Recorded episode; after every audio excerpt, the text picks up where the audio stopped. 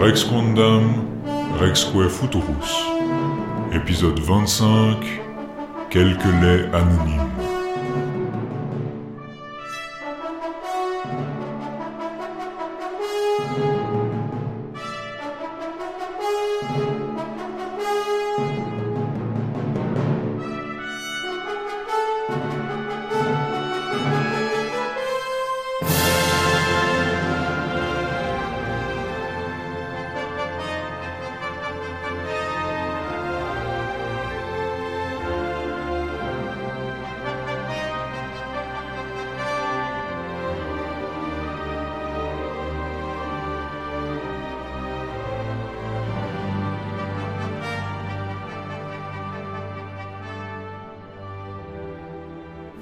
À tous et bienvenue dans Rex Quandam Rexque Futurus. Bonjour Antoine. Salut Laïs. Alors aujourd'hui un épisode un peu plus court, un peu en retard aussi, donc peut-être vous pouvez euh, remercier nos, nos emplois du temps assez chargés ces temps-ci pour cette brièveté euh, salvatrice qu'on n'arrive plus depuis un moment.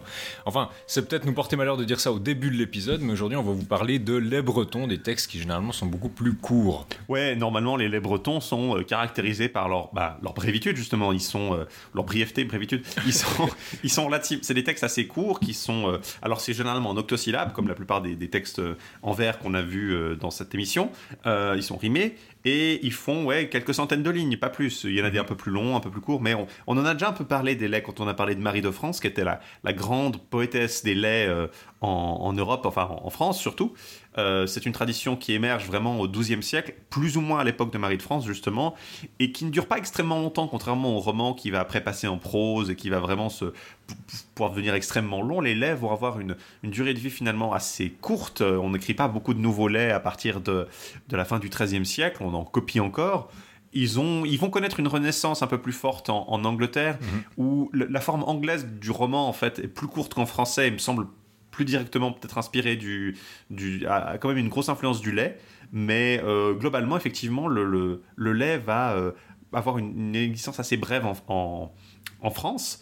Euh, il va être caractérisé par alors cette espèce de dichotomie dont on avait un peu parlé dans l'épisode Marie de France, mais sur laquelle on va revenir. Qu'est-ce qu'est un lait Euh, Pour nous, un lait c'est un texte qui parle de l'aventure qui a donné naissance à un lait. C'est une dichotomie un peu particulière. Marie de France, dans ses textes, ne prétend pas écrire des laits. Elle prétend raconter l'histoire d'une aventure qui a donné naissance à un chant lyrique qui aurait été composé par les anciens bretons. Euh, Il y a assez clairement un passé celte. Le mot lait lui-même viendrait euh, d'un mot celte, euh, probablement gaélique ou, ou- ou brittonique.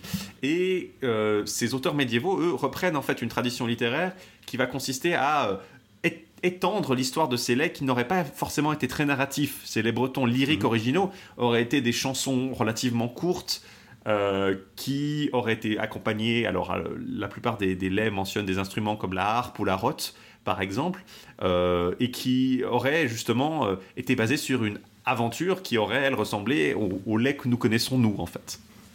Donc là, après un épisode assez long sur un très gros morceau de prose, le Tristan en prose euh, qui fait euh, 3h50, là on fait un épisode un peu plus court.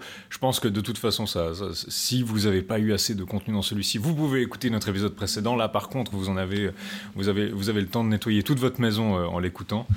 Euh, mais euh, il faut peut-être vous dire que cet épisode va faire suite à celui qu'on a consacré à Marie de France. Euh, comme on l'a dit dans cet épisode-là, il y a un peu de débat sur la genèse exacte du, genre littéraire qu'est le lait. Euh, il y a des gens pour dire justement que Marie de France a basiquement inventé ce genre littéraire euh, parce que c'est très difficile de trouver des laits qui n'ont pas l'air un petit peu au moins dérivés de ce qu'elle a écrit, ou qui sont très proches de ce qu'elle a écrit comme on va le voir aujourd'hui. Oui, c'est possible, c'est probable ou possible en tout cas qu'elle ait elle-même. alors, il paraît, il fait relativement peu de doute quand même que la tradition, disons lyrique sur laquelle elle se base, ait existé sous une forme ou une autre, parce que euh, ça se retrouve aussi dans d'autres euh, formes de, littérature. Disons, dans la, on a vu plusieurs romans arthuriens où on compose volontiers des laits qui semblent correspondre à ces histoires courtes pour le coup, et l'étymologie celte du mot fait relativement peu de doute, il me semble. Euh, par contre, euh, le, enfin, de ce que j'en sais, après, je suis pas spécialiste en, en étymologie euh, celte, mais euh, Tu sais, euh, con- concernant les gens qui traitent de ces, de ces textes, ça n'arrête jamais personne de pas être spécialiste, tu sais. Alors effectivement, le- le- il y a quand même une, euh, des, sources gaéliques qui parlent du mot euh, laid pour dire vraiment une, chanson ou une, une, un, court récit. Enfin, il parle du chant d'oiseau en l'occurrence, euh, mhm. le, premier texte euh, gaélique qui est une, une glose gaélique dans un traité de, du grammairien prussien qui date du 9e siècle, donc une glose fait, écrite par un moine irlandais, et vraiment pour, pour, décrire justement le chant du, du, rossignol ou d'un merle, je crois. Le, il parle du, euh, du Lloyd, du Lloyd, du, du merle rapide. Donc c'est vraiment. Euh, c'est de là que viendrait le mot lait, en tout cas en français. Euh, ces, laits correspondent peut-être un peu presque à des nouvelles, en fait, les laits que nous connaissons, nous. Euh, c'est beaucoup, c'est pas vraiment un chant, c'est, peut-être un court roman qui aurait pu éventuellement être accompagné de musique, mais qui ressemble effectivement plus au roman de, chrétien qu'à un chant court chanté par un, barde celte dans un, dans un rôle accompagné à l'harpe. Mhm. Donc aujourd'hui, on va vous parler de, a, priori, sept petits laits.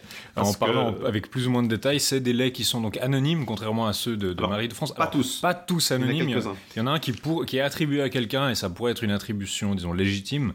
Euh, mais... préciser que effectivement le, corpus de lait français est relativement faible. On connaît donc on a une quoi une, dizaine de laits de Marie de France, un peu plus, mhm. euh, et on a à peu près le même nombre de laits anonymes. Euh, et on a aussi quelques laits qui sont techniquement des laits parce qu'ils mentionnent être des laits. Ça, semble être la caractéristique principale du lait euh, en vieux français. C'est un, court récit qui mentionne le fait qu'il est basé sur un lait ou qu'il est. C'est une aventure dont on a fait un lait ou, ou même pas forcément une aventure d'ailleurs parce qu'il y a des laits qui sont plutôt didactiques. Il y en a dont on va pas vous parler, le lait du conseil, le lait de l'épine par exemple, qui semblent être plutôt des, espèces de petits fabliaux ou d'histoires euh, un peu euh, d'exemples là. Euh, mais pour le coup, les laits dont on va vous parler sont vraiment des laits narratifs et surtout sont des laits arthuriens ou para-arthuriens. Certains laits qui n'ont pas grand-chose à voir, certains laits sont directement inspirés en fait de la mythologie, de, disons pas forcément de la mythologie, mais on, a, on sait qu'il y avait un lait d'Orphée en ancien français qui a donné mhm. naissance au lait Sir Orfeo en moyen anglais. Il y a un lait qui s'appelle Narcisse, il y a un lait d'Aristote qui est basé sur les histoires d'Aristote et d'Alexandre. Euh, il y a un lait de, de Pyramétis B par exemple. Mhm.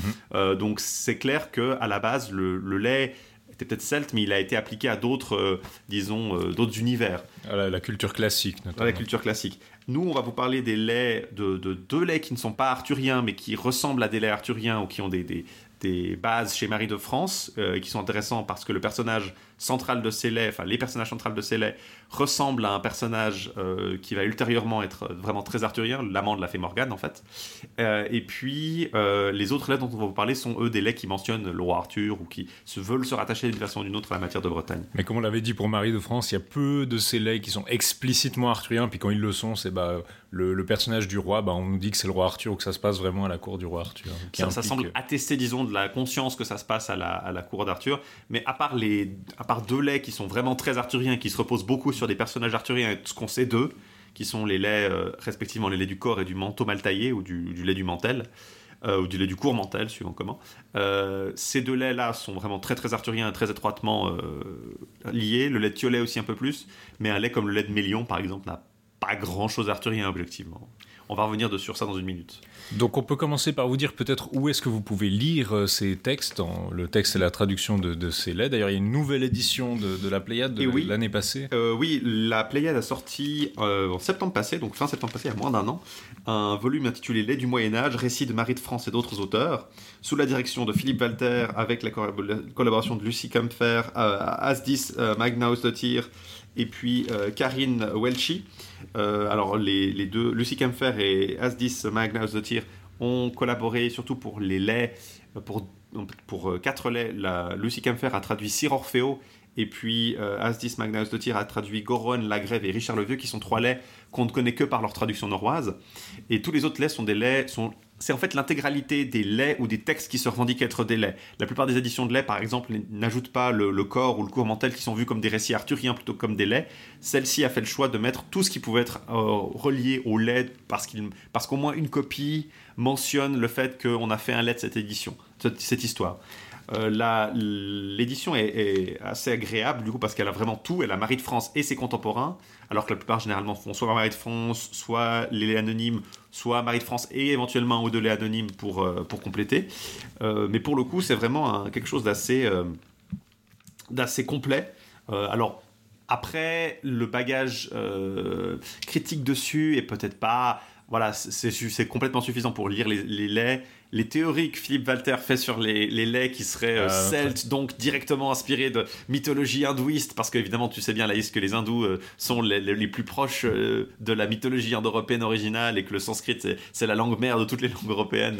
non. C'est un peu bizarre d'avoir en 2018 un, un, médiéviste français qui vient nous dire Ouais, Emmanuel Cosquin qui prétendait que tous les contes étaient originaires d'Inde et que Gaston Paris, en fait, les deux, ils avaient raison et qu'il s'est rien passé en folklore depuis et que personne. C'est vraiment le, cerveau galaxie au-dessus de la phylogénétique des mythes. Mais c'est vraiment, c'est vraiment dommage parce que, enfin, dommage. Philippe Alter, il a vraiment tendance à faire ça. Il a écrit des articles sur Gauvin qui serait un personnage indo-européen parce qu'il est lié au soleil. Il le compare aux enfances de Cyrus ou je sais pas quoi. Enfin, c'est toujours un petit peu. Il a, il a fait son mythologie chrétienne où il adore faire des trucs, parler de trucs païens qui sont toujours, à mon avis, un petit peu. Euh, Ouais, il a cet enthousiasme médiéviste où il va faire des théories un peu infondées, même parfois dans l'autre côté, pas forcément du côté païen, notamment puisque je sors d'un mémoire sur le sapin de Noël. Lui, il avait dit, euh, il avait sorti l'idée de la, théorie d'origine chrétienne du sapin, donc euh, les, hosties et les pommes, c'est des représentations du théâtre médiéval, sans forcément l'établir. Et je crois qu'il y a quelque chose d'un peu euh, on en parle régulièrement, mais je pense qu'il y a un côté aussi où les médiévistes français, ils adorent typiquement les théories de Dumézil sur la tripartition. Euh, on leur apprend ça à l'université, puis ils adorent ça, et ils l'ont adopté avec beaucoup plus d'enthousiasme que les antiquisants, ce qui est ironique, parce que justement Dumézil leur a toujours dit, c'est pas très prudent de faire des, théories indo-européennes à partir de trucs médiévaux. Euh, il faut toujours prendre la strate la plus ancienne qu'on ait. Donc bah forcément, effectivement, pour par exemple l'Irlande, ça va être la littérature médiévale irlandaise parce qu'on n'a rien de plus ancien mais euh, Dumézil, il aurait toujours été très circonspect sur la, portée de, prendre, je sais pas, de la littérature arthurienne ou compagnie, euh, sans prendre de précautions. Alors que les médiévistes français, j'ai l'impression... Euh, ils Ce côté très universaliste, finalement. Euh, on veut absolument faire des grandes théories du tout et on est obligé de, de résoudre le mystère du Graal. C'est absolument indispensable de comprendre que le Graal, en fait, est préservé par une famille secrète dont le plus illustre représentant est, est un impoère, le, le, président du... Non, je, je, je, je divague parce que Laïs m'a offert euh, euh, le... Comment ça s'appelait déjà? Uh, Holy Blood, Holy Blood Grail, le fameux livre qui, alors, qui a inspiré Dan Brown pour le David Vinci pour mon anniversaire. On en fera, on fera peut-être un épisode spécial Holy Blood Holy Grail, je pense qu'il faudrait qu'on en fasse une fois. On devrait faire un épisode sur les gens, sur les quêtes du Graal moderne, disons les gens qui essayent aujourd'hui de trouver les Templiers et tout, ce serait intéressant. Spoiler alert, c'est Alain Poher qui est en fait le descendant des Mérovingiens et le possesseur du Saint Graal. Euh, enfin, qui était, parce que maintenant il est, il est mort, regretté Alain Poher, président par intérim à deux reprises, si près du but, si près, du but. Si, près de la. C'est vraiment le niveau légitimiste ultime. C'est genre tu, descends les ours légitimistes, tu, tu les proto-légitimistes. Tu descends des mérovingiens qui descendent de Jésus, genre t'es l'ultime descendant. C'est ça. Euh, plus sérieusement, donc l'idée de Philippe, les idées de Philippe Walter, euh, Northwestanding, comme on dirait en anglais, l'édition est très bonne, j'ai trouvé. Les traductions sont assez agréables. Vous avez l'édition Contrairement à certaines éditions de la Pléiade, là vous avez vraiment le, le vers qui est en pleine page à gauche et la traduction à droite, ce qui est très agréable à lire. Parfois la Pléiade pour les trucs en prose, notamment, ils mettent la, version originale en tout petit en, en bas ou, ou, en gros en haut. Je sais plus comment ils avaient fait pour le. Je crois que c'était en euh, gros en haut, puis en tout petit en bas, t'avais la traduction française. Alors pour Chrétien de Troyes et puis pour le Lancelot Graal, donc euh, respectivement en vers et en prose, ouais, ils tassent le texte original en bas de la page. Moi, je trouve que ça passe plutôt bien parce que ça permet de faire des trucs un peu plus denses, je trouve. Ça passe, mais d'un côté, j'aime bien quand je lis un truc, j'aime bien que les deux soient. Euh, surtout, alors là, pour, y a, ils n'ont pas d'excuses parce qu'en fait, ça prend pas beaucoup de place et les textes assez courts. Il y a un matériel euh, critique assez important qui est. Bon, voilà, il vaut ce qu'il vaut, mais il est. Euh, il, est, il y a toutes les variantes, il y a vraiment tout le, tout le texte, tout l'établissement des manuscrits est précisé pour chaque lettre, ce qui est pratique. Et euh, surtout, ils ont une, édité dedans une petite liste de laits qui est en fait trouvée dans un manuscrit français ou anglo-normand, je sais plus si, enfin un manuscrit en, en ancien français, qui liste justement toute une série de textes qu'ils revendiquent comme être des, des, des laits euh, c'est-à-dire que euh, ce manuscrit va expliciter en fait, euh, c'est ce qui permet en fait d'affirmer que certains textes anglais sont clairement des textes, des traductions de textes français ou, qu'il y avait des textes français qui existaient à la base, puisqu'il liste toute une série de, de, de laits, de récits qui, qui seraient un peu, on ne sait pas si c'est un sommaire ou si c'était un catalogue d'un d'un scriptorium qui les proposait peut-être, on ne sait pas exactement, mais il liste toute une série de, de je crois que c'est quelque chose comme 67 titres euh, alors il y en a 21 qui sont édités par, le, par Walter et, ses coéditrices, euh, mais il y en a qui sont tout à fait inconnus. Euh, il y en a qui sont clairement des, textes, des autres textes arthuriens, comme le, Ben Inconnu par exemple, qui est perdu en, angle normand, mais qui existe en, ancien anglais, et puis qui a, il y a un roman à la base. Euh, il y a des laits aussi purement chrétiens, comme le lait de la Croix, qui a pu être, par exemple, un récit de la, qui peut être un, récit de la, euh, soit une traduction du, Dream of the Roots, ce serait marrant, ah, soit une, plutôt un narratif de la découverte de la Croix par euh, Hélène, la, mère de, Constantin. Il y a des, des par exemple, un lait qui s'appelait Uther ou Uthel Penmain, Uther Penmoine, donc la traduction de Uther Penmoine, c'est le frère d'Uther et de Pendragon dans le roman de Merlin. Donc c'est euh, peut-être un fils effectivement ou, un équivalent d'Uther Pendragon. Il y a un Merlin sauvage aussi dans cette liste. Donc y a cette liste permet d'affirmer qu'il y avait une tradition euh, littéraire du lait plus vaste que celle qui nous, est parvenue. Mais aujourd'hui, on n'a pas grand-chose.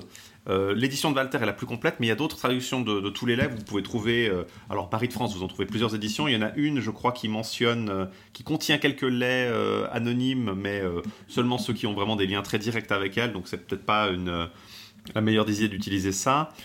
Alexandre Micha a, traduit l'édition Draw des laits féeriques, donc les laits anonymes classiques, disons, qui sont euh, Graeland, Gangamore, Désiré, Tidorel, Thiolet, donc euh, Aubépine, Mélion, Daune, Trot, Libertin ou Lécheur et euh, Nabaret. Nous, on va vous parler que de Graeland, Gangamore, Thiolet et Mélion. Mais euh, il n'y a pas par contre les laits de Robert Biquet, donc le lait du corps et le lait du Cormontel. Il a pas les traductions, vous n'avez pas les traductions de lait qui ont survécu dans d'autres langues. Donc Micha, c'est aussi, mais c'est par contre une, c'est une façon assez agréable aussi d'avoir certains laits que vous trouverez pas ailleurs. Euh, sinon, je sais pas trop. Pour, il euh, y a, peut-être des laits individuels qui ont été édités euh, séparément, mais. Alors, ils ont tous été édités un peu séparément. Il y a aussi beaucoup d'éditions qui en rassemblent deux ou trois ensemble. Typiquement, moi, j'ai lu le Tiolet dans une édition bilingue italienne de Margarita Lecco qui, de 2015, qui avait le Gangamore, Tidorel et Tiolet avec le texte français original puis le texte, un texte italien en vis-à-vis. Visiblement, ça doit être une édition, ça doit être une copie récente parce que moi, je la vois en 2012. Ah, alors peut-être c'est une réédition. Chez chez Ida Ferrari. Et, oui. Et mais en tout cas assez récente. Mais du coup, c'est voilà, là vous avez les trois en particulier parce que oui, effectivement, ils ont des proximités de thèmes. Il y a aussi en français, en deux volumes, un recueil des laits narratifs français donc qui contient justement tous les laits de Marie de France et les laits anonymes euh, qui, qui, sont des laits narratifs. Donc c'est-à-dire que par exemple le lait du conseil ou le lait du, les, laits qui, qui, sont didactiques et pas forcément qui n'ont pas forcément une histoire, ils ne vont mhm. pas faire euh, cette édition-là. Mais c'est là-dedans que je les ai surtout lus euh, pour ma part. Bon, vous avez évidemment des éditions anglaises. Effectivement, vous avez les, les, les versions draw traduites. il y a aussi une édition chez Paléo, par exemple, des laits anonymes de Bretagne de 2002, non, je sais pas, 2002-2003, non, je sais pas trop ce qu'elle vaut. la Pléiade, si vous la trouvez en bibliothèque, c'est une bonne solution, mais effectivement, elle coûte 70 balles, donc euh, c'est peut-être pas la meilleure. Pour le lait du corps et le lait du corps mental, euh, si c'est ceux qui vous intéressent, parce que c'est effectivement les plus arthuriens, peut-être les plus originaux de tous, les, de tous ces laits, qui reprennent des thèmes d'ailleurs qu'on a trouvé dans, la, dans, la dans les continuations de Perceval notamment. Euh, il y a une. Alors eux, ils sont un peu plus édités parce qu'ils ont une postérité littéraire aussi plus importante. On l'a eu des traductions, notamment dans les traductions. Il y a une traduction en vieux norrois, Metul qui s'appelle Metul Saga, la saga du manteau. Mhm. Mantel et corps de lait du XIIe siècle, une édition anglaise, euh, mais euh, donc, du, texte français, il n'est pas très difficile à lire. Vous avez une édition traduction française euh, de ces deux-là, par Nathalie Coblet aux éditions de l'ENS à la rue d'Ulm, qui s'appelle Le lait du corps et le manteau mal taillé, les dessous de la table ronde. Euh, qui est une édition un peu euh, fine des deux, spécifiquement avec la traduction en français qui peut être une solution. Il faut dire que les deux sous la table ronde, c'est un titre qui est assez élégant pour les deux. J'aime bien l'intérêt. Euh, ces deux laits qui ont beaucoup de parallèles, qui sont très très, qui sont intéressants à étudier ensemble. Donc c'est pratiquement la même histoire. C'est la même histoire.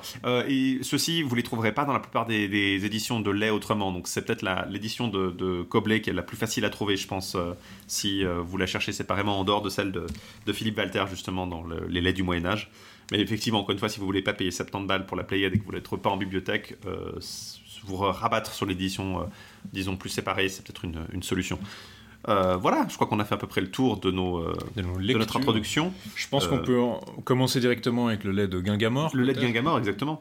alors, le lait de Gangamore, c'est en fait, il ressemble en, nominalement à un lait de Marie de France qui s'appelle le lait de Guigomard.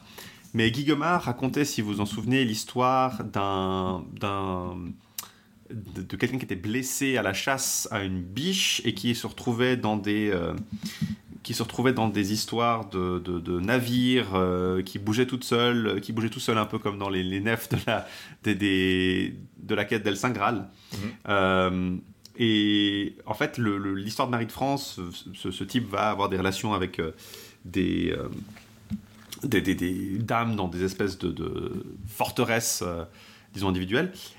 il est, en fait, ce personnage de Gangamar se retrouve parmi les vassaux d'Arthur chez Erech et Enid, donc chez Chrétien, et il est mentionné comme le seigneur d'Avalon, l'ami de Morgane la Fée. Donc après, on va, euh, il va généralement dans la mythologie arthurienne être ce personnage justement d'un des amants de, de, Morgane. Euh, il y a cette histoire qu'il est le, cousin, si vous vous en souvenez peut-être, il est cousin de Guenièvre, puis Guenièvre euh, se, fâche avec Morgane parce qu'elle, je crois qu'elle elle, essaie de les dissuader de se mettre ensemble. Elle, dans la, elle désapprouve leur relation. Dans la, dans la version vulgate, dans la suite du Merlin, je crois, hein, c'était ça. c'était dans la suite du Merlin, puis après c'était une des raisons dans le Lancelot qui est présenté de leur. Euh, enfin, disons, dans la suite du Merlin, elle est rétrospectivement ajoutée. Euh, parce que c'était l'idée qui était euh, lancée dans le, dans le Lancelot, il me semble. Alors je sais pas si le nom de l'amant de Morgan est, toujours le même, mais en tout cas le, motif reste. Le motif reste. Dans la version anonyme, euh, Gingamor est un personnage un peu qui ressemble un petit peu à Lanval plutôt, euh, il est le fils d'un roi de Bretagne dont on ne dit pas le nom, c'est clairement pas Arthur, mais euh, ça ressemble beaucoup quand même. Euh, il est le neveu du roi, j'ai dit le fils, je crois, c'est il est le neveu du roi.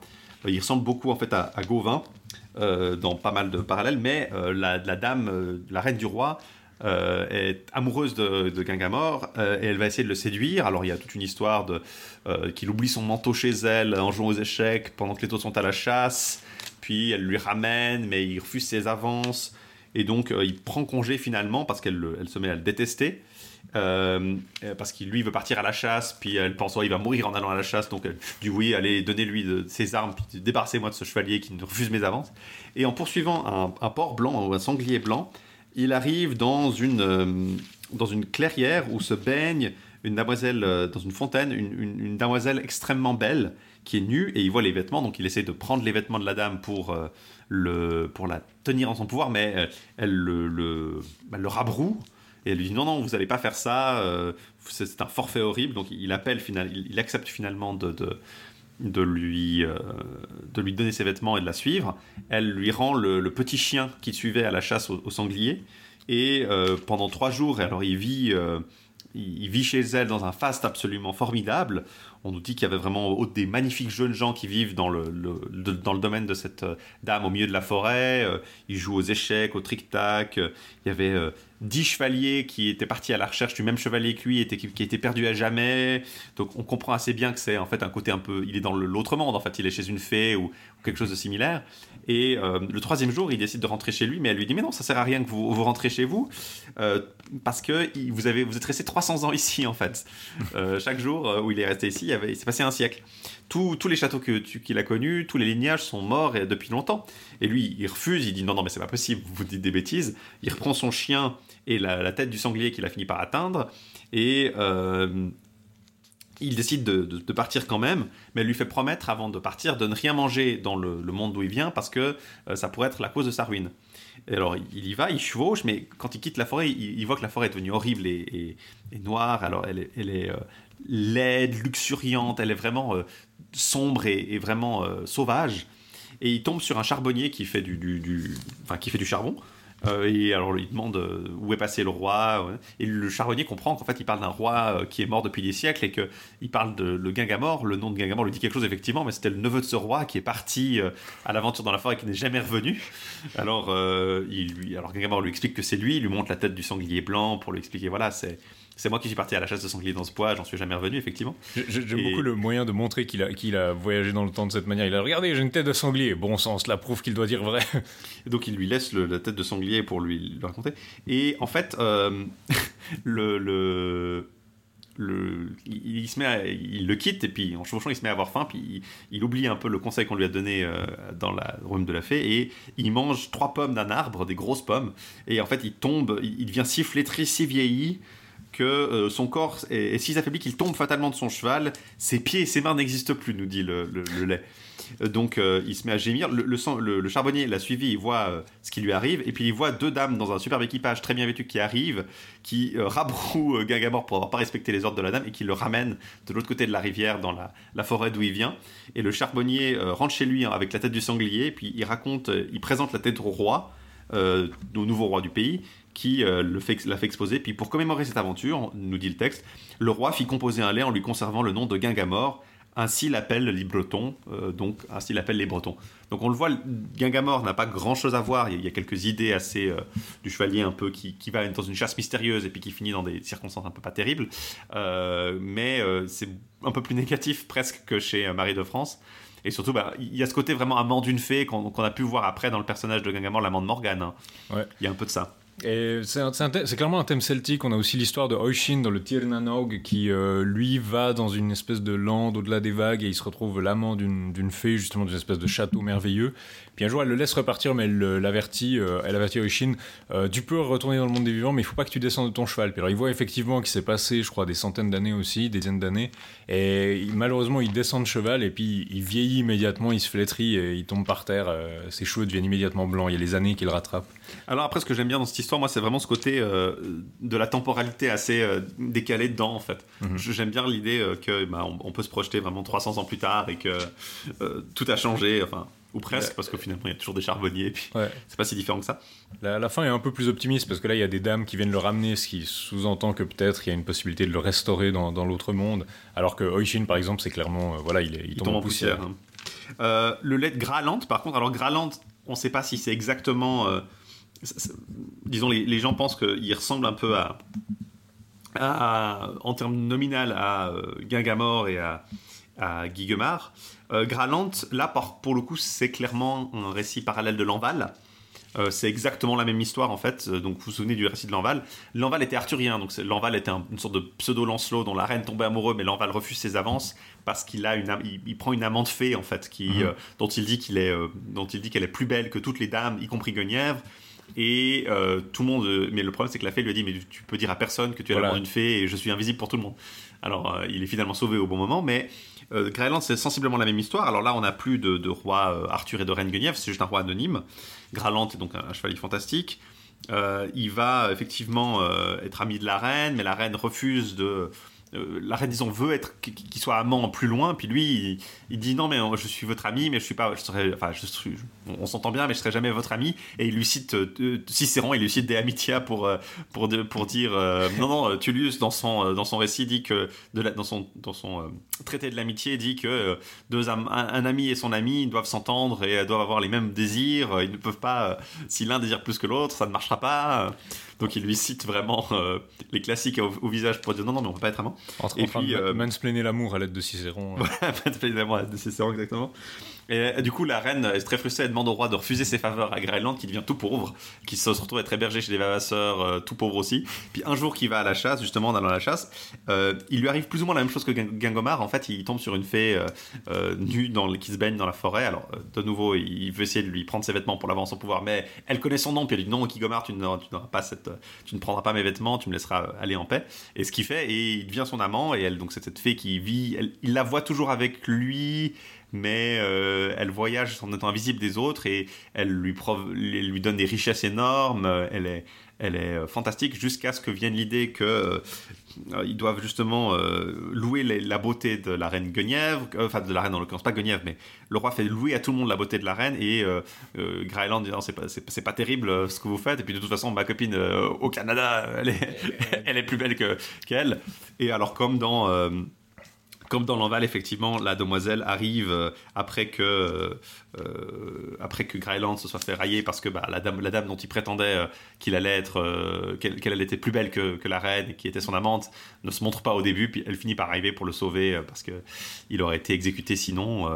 donc c'est sensiblement la même chose que l'Enval, effectivement. J'aime beaucoup le roi qui est là. Vous connaissez ma femme Exactement. Vous connaissez ma femme Elle est belle. Hein.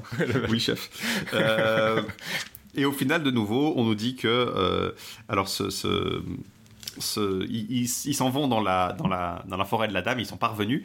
Et euh, le petit détail un peu particulier, c'est que. Euh, c'est que elle, elle, refuse en fait au début qu'il l'accompagne donc après qu'elle ait prouvé effectivement qu'elle était bien la plus belle elle se retrouve dans sa forêt elle traverse la rivière Puis elle dit maintenant vous restez derrière parce que genre, je veux plus vous, vous avez, euh, je vous ai sauvé, mais vous avez désobéi à, mon ordre de pas révéler que j'étais votre amante, donc euh, vous resterez euh, derrière moi. Et puis lui, il se jette dans l'eau, il saute de son destrier, puis il se jette dans l'eau pour la suivre, puis il va se noyer. Puis les dames de la, de la, de la, fée lui disent non mais vous allez pas le laisser mourir quand même. Donc elle le sauve et elle le ramène avec, avec elle de l'autre côté. Par contre son cheval erre perdu avant la rivière pendant des années, puis tout le monde dit oh, c'est triste, personne ne peut l'approcher. Puis à la saison où Greyland l'a quitté, il, hennit tristement euh, à cause du maître qu'il avait perdu. Et euh, en fait, c'est horrible. Euh, le, texte dit précisément que l'aventure du chevalier, la merveille du bon destrier, l'aventure du chevalier comme il s'en alla au Sami, fut par toute la Bretagne, oui. En les enfilt les Bretons, Graland muer, donc Graland le Grand, l'appelle-t-on. Donc c'est ici c'est l'idée de la merveille du cheval qui doit ça semble sous-entendre que le lait qu'on a composé sur Graland qui est basé sur l'histoire que, vient de nous raconter le texte, euh, était concentré sur la merveille du cheval en fait. Mm. Donc c'était peut-être l'idée qu'il y avait vraiment un, disons un cœur lyrique au lait qui se base sur l'aventure mais qui ne la raconte pas entièrement. Et puis après bah, un, lait, basé sur un cheval qui a mis six mois à se noyer en, nageant au milieu d'un tourbillon. C'est ça c'est un peu euh, c'est assez affreux. Euh, donc du coup là Gralante euh, c'est un parallèle de l'Enval un peu différent quoi mais qui n'est pas arthurien. Donc mais ça, illustre bien le fait que là, autour de Marie de France du coup va y avoir des, des, des reprises des modifications des changements et peut-être même qu'elle se base sur des textes qui circulent ailleurs ou des histoires qu'on connaît. Peut-être qu'effectivement, euh, le lait de Graland dont on nous parle, ça a inspiré Marie de France pour faire l'Enval, puis que les deux, euh, en fait, ont la même source. Peut-être que, justement, euh, l'auteur de Graland se base sur l'Enval, ou peut-être qu'il existe effectivement des traditions semblables mais distinctes de l'Enval et de Graland, qui étaient effectivement des laits bretons. Il faut bien comprendre qu'ici, les bretons, ça ne se réfère pas nécessairement à la Bretagne continentale, mais peut-être aussi à, au Pays de Galles, à la Cornouaille et voire même à des, traditions peut-être irlandaises, mais interprétées comme, comme étant celtes ou bretonnes. Donc il y a effectivement, comme tu l'as dit, des parallèles irlandais avec ces, ces, ces amants de fées, euh, ces motifs-là sont, mhm. euh, sont pas inédits, disons, à Marie de France. Ces deux textes sont intéressants parce que justement, ils illustrent bien cette continuité qui va au-delà euh, de la matière de Bretagne, même dans des textes qui, sont, qui ressemblent ou qui auraient pu être attachés. L'Enval, par exemple, ressemble un peu à, ressemble, ça, il y a quelques parallèles avec les heures de Lancelot quand même, euh, mhm. dans la figure de l'Enval euh, et de la fée euh, qui l'abrite. Non, bien sûr, le, mais le qualificatif arthurien, ça ne nous aide pas beaucoup parce que, comme on le voit, il y a des, certains de ces qui existent en deux versions arthuriennes ou pas, puis l'histoire est exactement la même. Oui, c'est ça. Non, ce que je voulais dire, c'est que ça illustre plutôt le fait que la matière de Bretagne, au-delà de, la matière, de, de la matière arthurienne à proprement parler, c'est vraiment un continuum où les, figures d'Arthur peuvent être parfois, disons, des, des, des une façon plutôt et plus ou moins pratique de, de situer la scène quelque part et d'avoir quelques mhm. personnages stock utiles, bah, on comprend Arthur Guenièvre, on voit exactement le, genre de choses. Euh, et si on sait que la reine Guenièvre en plus est amante de Lancelot, bah ah, voilà, l'Enval, ça fait sens qu'elle est qu'elle prenne un amant. Euh, c'est peut-être aussi une idée là qui est pas forcément euh, ça fait pas partie de l'essence du personnage d'Arthur, c'est ce qui semble être clair en tout cas. C'est pas comme bah, l'histoire de, l'épée du rocher qui, qui, a pu être ensuite reprise et là on, on, la rattache plus directement à Arthur.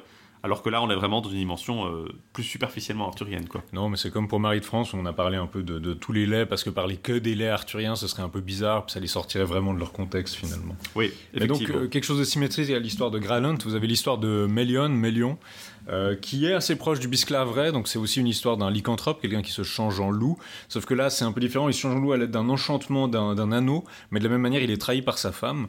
dans le bisclaveret, il y avait vraiment une dimension de, de où il demandait à sa... Enfin, sa femme découvrait qu'il était, euh, qu'il était un loup-garou et elle apprenait qu'il avait besoin de ses vêtements pour se rechanger en humain, puis elle les volait, elle les cachait. Et donc elle avait vraiment l'idée que, il y avait vraiment l'idée qu'elle découvrait qu'il avait une espèce de nature un peu, euh, voilà, il se, métamorphosait. Elle planquait ses vêtements, ce qui l'empêchait de revenir à la normale. Et ensuite, il se retrouvait, il trouvait refuge auprès de la cour d'un roi pendant une partie de chasse, il le rencontrait. Et il voyait que, ben, il avait l'air un peu intelligent, il les attaquait pas, il se soumettait à eux, puis du coup ils l'ont pris comme animal de compagnie, puis un jour il a attaqué, euh, quand il a trouvé sa, femme qu'il avait trahi, il l'attaque et puis finalement... Euh, il lui mange le nez. Euh. Il lui mange le nez, puis on lui fait raconter toute l'histoire et finalement il peut retrouver ses vêtements. Là c'est un peu différent, Mélion peut se changer en loup grâce à un anneau, et sa femme, il lui demande justement de le toucher avec une pierre rouge qui apparemment a un pouvoir magique pour qu'il puisse retrouver sa, forme humaine, et sa femme décide de pas le faire, elle se barre en Irlande avec, un avec l'écuyer du... avec l'écuyer qui devait... Alors faut peut-être préciser que Mélion c'est c'est un phénomène inverse de l'Enval. Pour le coup, là, Bisclaveret n'est pas arthurien à proprement parler, Ouais. parce qu'on dit bien que Bisclaveret se passe à la base en Petite-Bretagne, que ça semble être, plus tard, ça semble être dans une époque plus tardive. là, alors que là, Mélion est un chevalier d'Arthur, et en fait, il quitte la cour d'Arthur parce que euh, il a fait vœu de ne jamais euh, être, à- ou même de parler à une femme qui a. euh, couché ou même parlé avec un autre homme. Ouais. Et en fait, un jour arrive une princesse irlandaise qui, qui lui dit euh, non, euh, je n'ai jamais parlé avec un autre homme ou je ne suis jamais voilà, je euh, te, je serai ton amant. Du coup, ils tombent amoureux, ils ont deux enfants, mais après, il veut à tout prix chasser une biche ou un cerf. Et euh, c'est là qu'il lui révèle, un peu sorti de nulle part, qu'il est loup-garou. Puis on, on est censé comprendre que l'idée un peu bizarre qu'il a de ses relations avec les femmes, c'est peut-être lié aussi à cette, rela- à cette lycanthropie un peu particulière. Un quoi. peu le, le- le mari, euh, c'est un peu le motif de, bah, motif de Mélusine à l'envers, le, Le mari, euh, l'époux, l'époux fée euh, qui se transforme.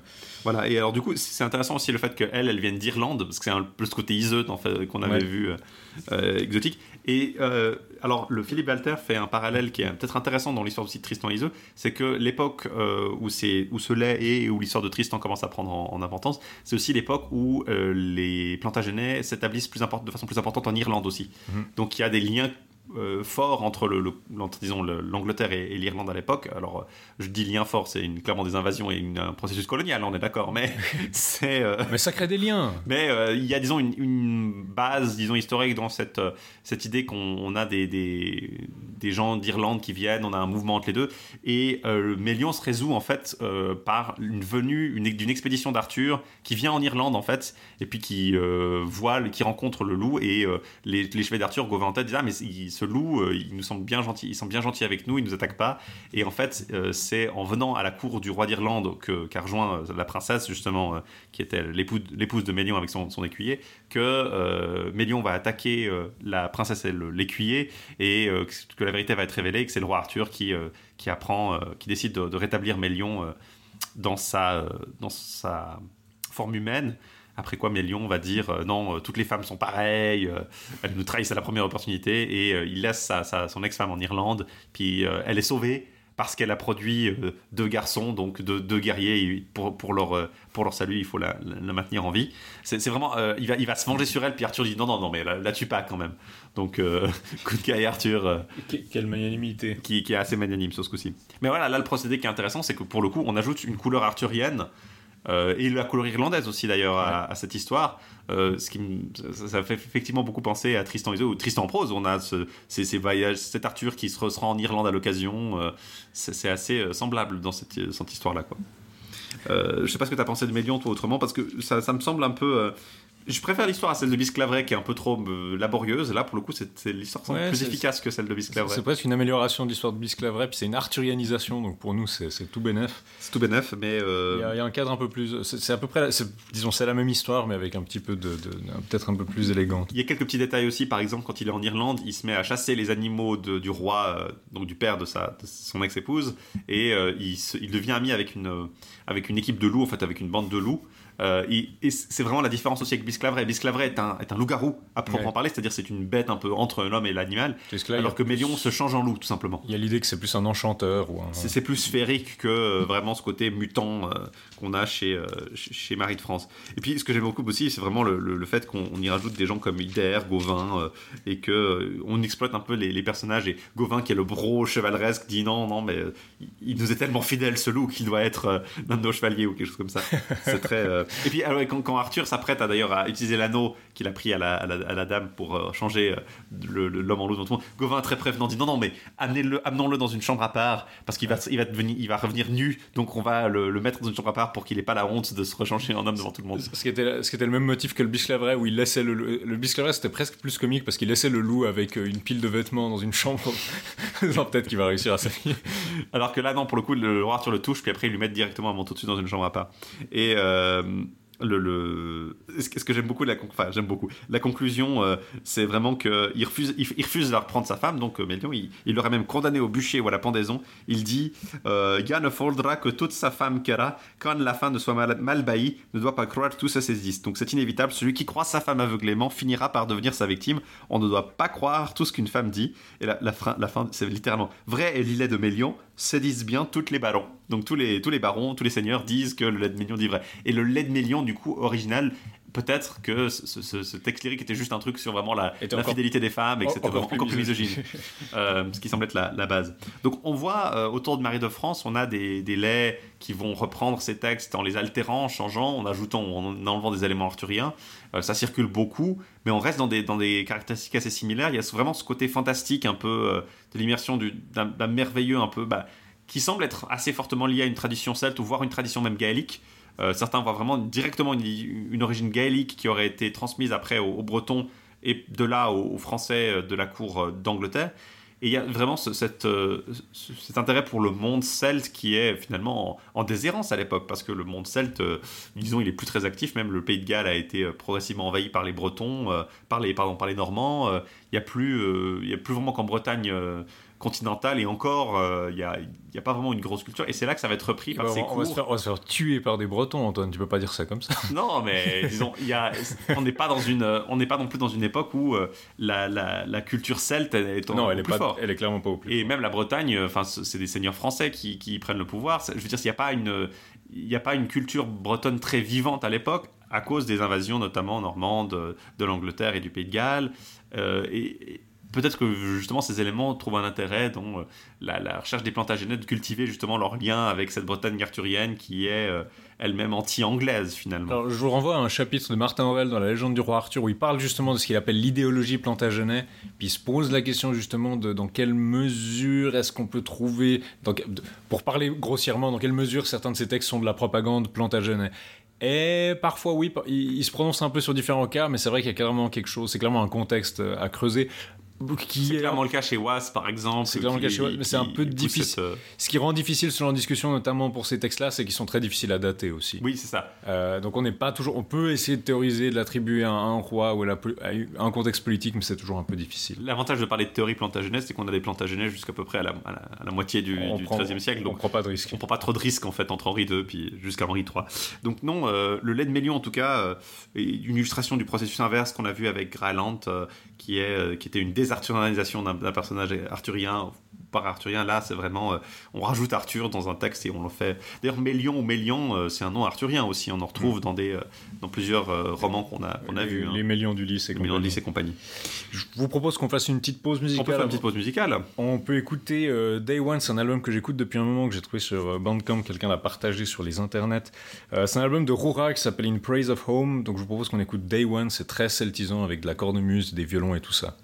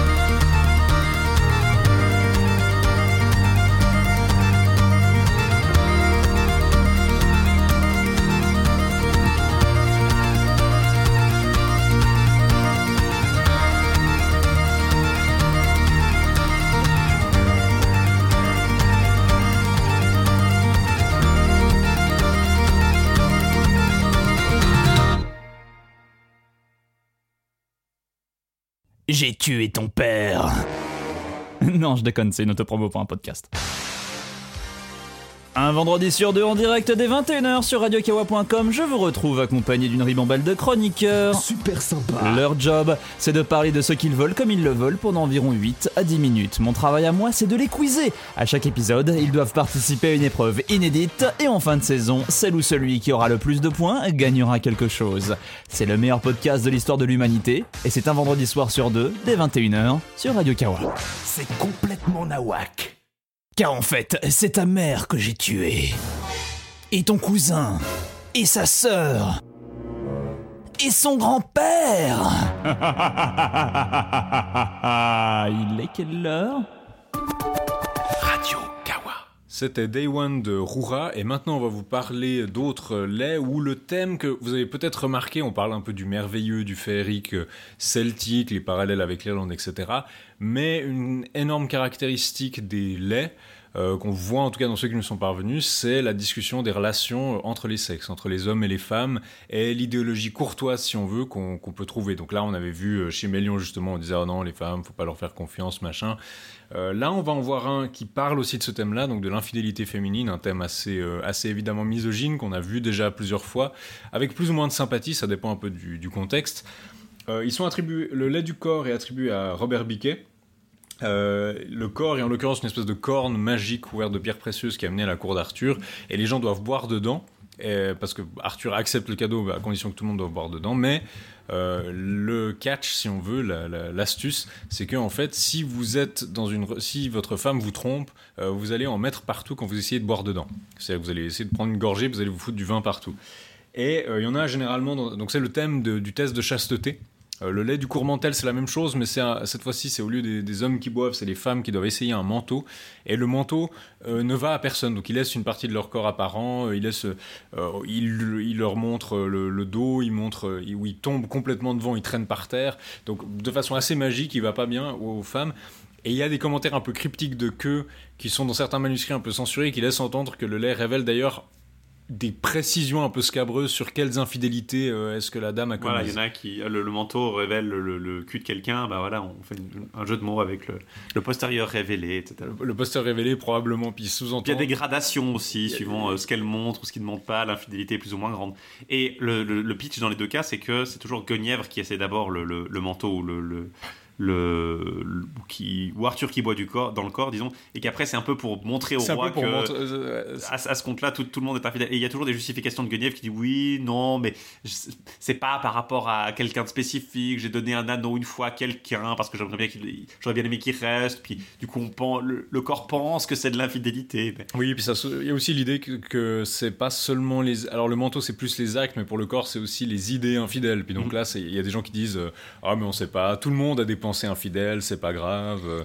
Alors- mais euh, c'est aussi assez violent, c'est-à-dire que Arthur apprend que sa femme est infidèle, puis là ah, je vais la tuer immédiatement. Oui, alors dans, dans le- corps, c'est- c'est c'est frappant. La, la description, c'est littéralement le corps arrive et euh, il boit. Puis au moment où il arrive pas à boire, il sort son couteau puis il le pointe euh, vers le- le- la poitrine de Guenièvre. Puis il y a genre trois chevaliers qui le retiennent pour éviter C'est c'est super flippant. Sire, non Alors, euh, donc, pour Mais- le, peut-être pour les, les, les- parler des deux un peu distinctement d'abord, euh, le lait du corps euh, est attribué à un certain Robert Biquet euh, et qui est euh, euh, raconte donc l'idée d'une une fête qu'Arthur donne à Carlion euh, le jour de la Pentecôte, une fête fastueuse, donc 30 000 chevaliers, euh, des rois de partout, euh, et puis arrive un corps d'ivoire ciselé avec des gemmes serties, des périls, des sardouènes, des calcédoines, euh, il y a un grand anneau d'argent autour et des petits grelots d'or d'or qui, qui sont pendus.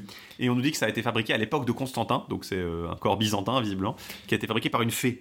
Et il, est, il nous dit justement qu'il secoue le corps et la musique est merveilleuse. Personne n'a jamais entendu une musique aussi doucereuse ou aussi belle. Elle captive les gens. Donc il a aussi des, il a- l'air vraiment magique avant même qu'on sache euh, ce qu'il fait. Et alors le, le chevalier en fait amène le, le- c'est, pas un chevalier, c'est un, un messager, un écuyer qui amène ce corps de la part du roi de Maurenne, euh, qui est un ami d'Arthur et qui euh, lui dit, euh, qui lui demande de- qu'on en train, qu'on n'en tienne pas, gré au roi pour l'avoir amené le corps. Alors personne comprend vraiment. Et alors il demande, le roi demande au jeune homme de s'asseoir, de manger avec eux, puis il dit qu'il l'adoubera. pour le remercier. Alors le roi, le, jeune homme s'esquive un peu, dit oui, oui, vous m'adorerez plus tard.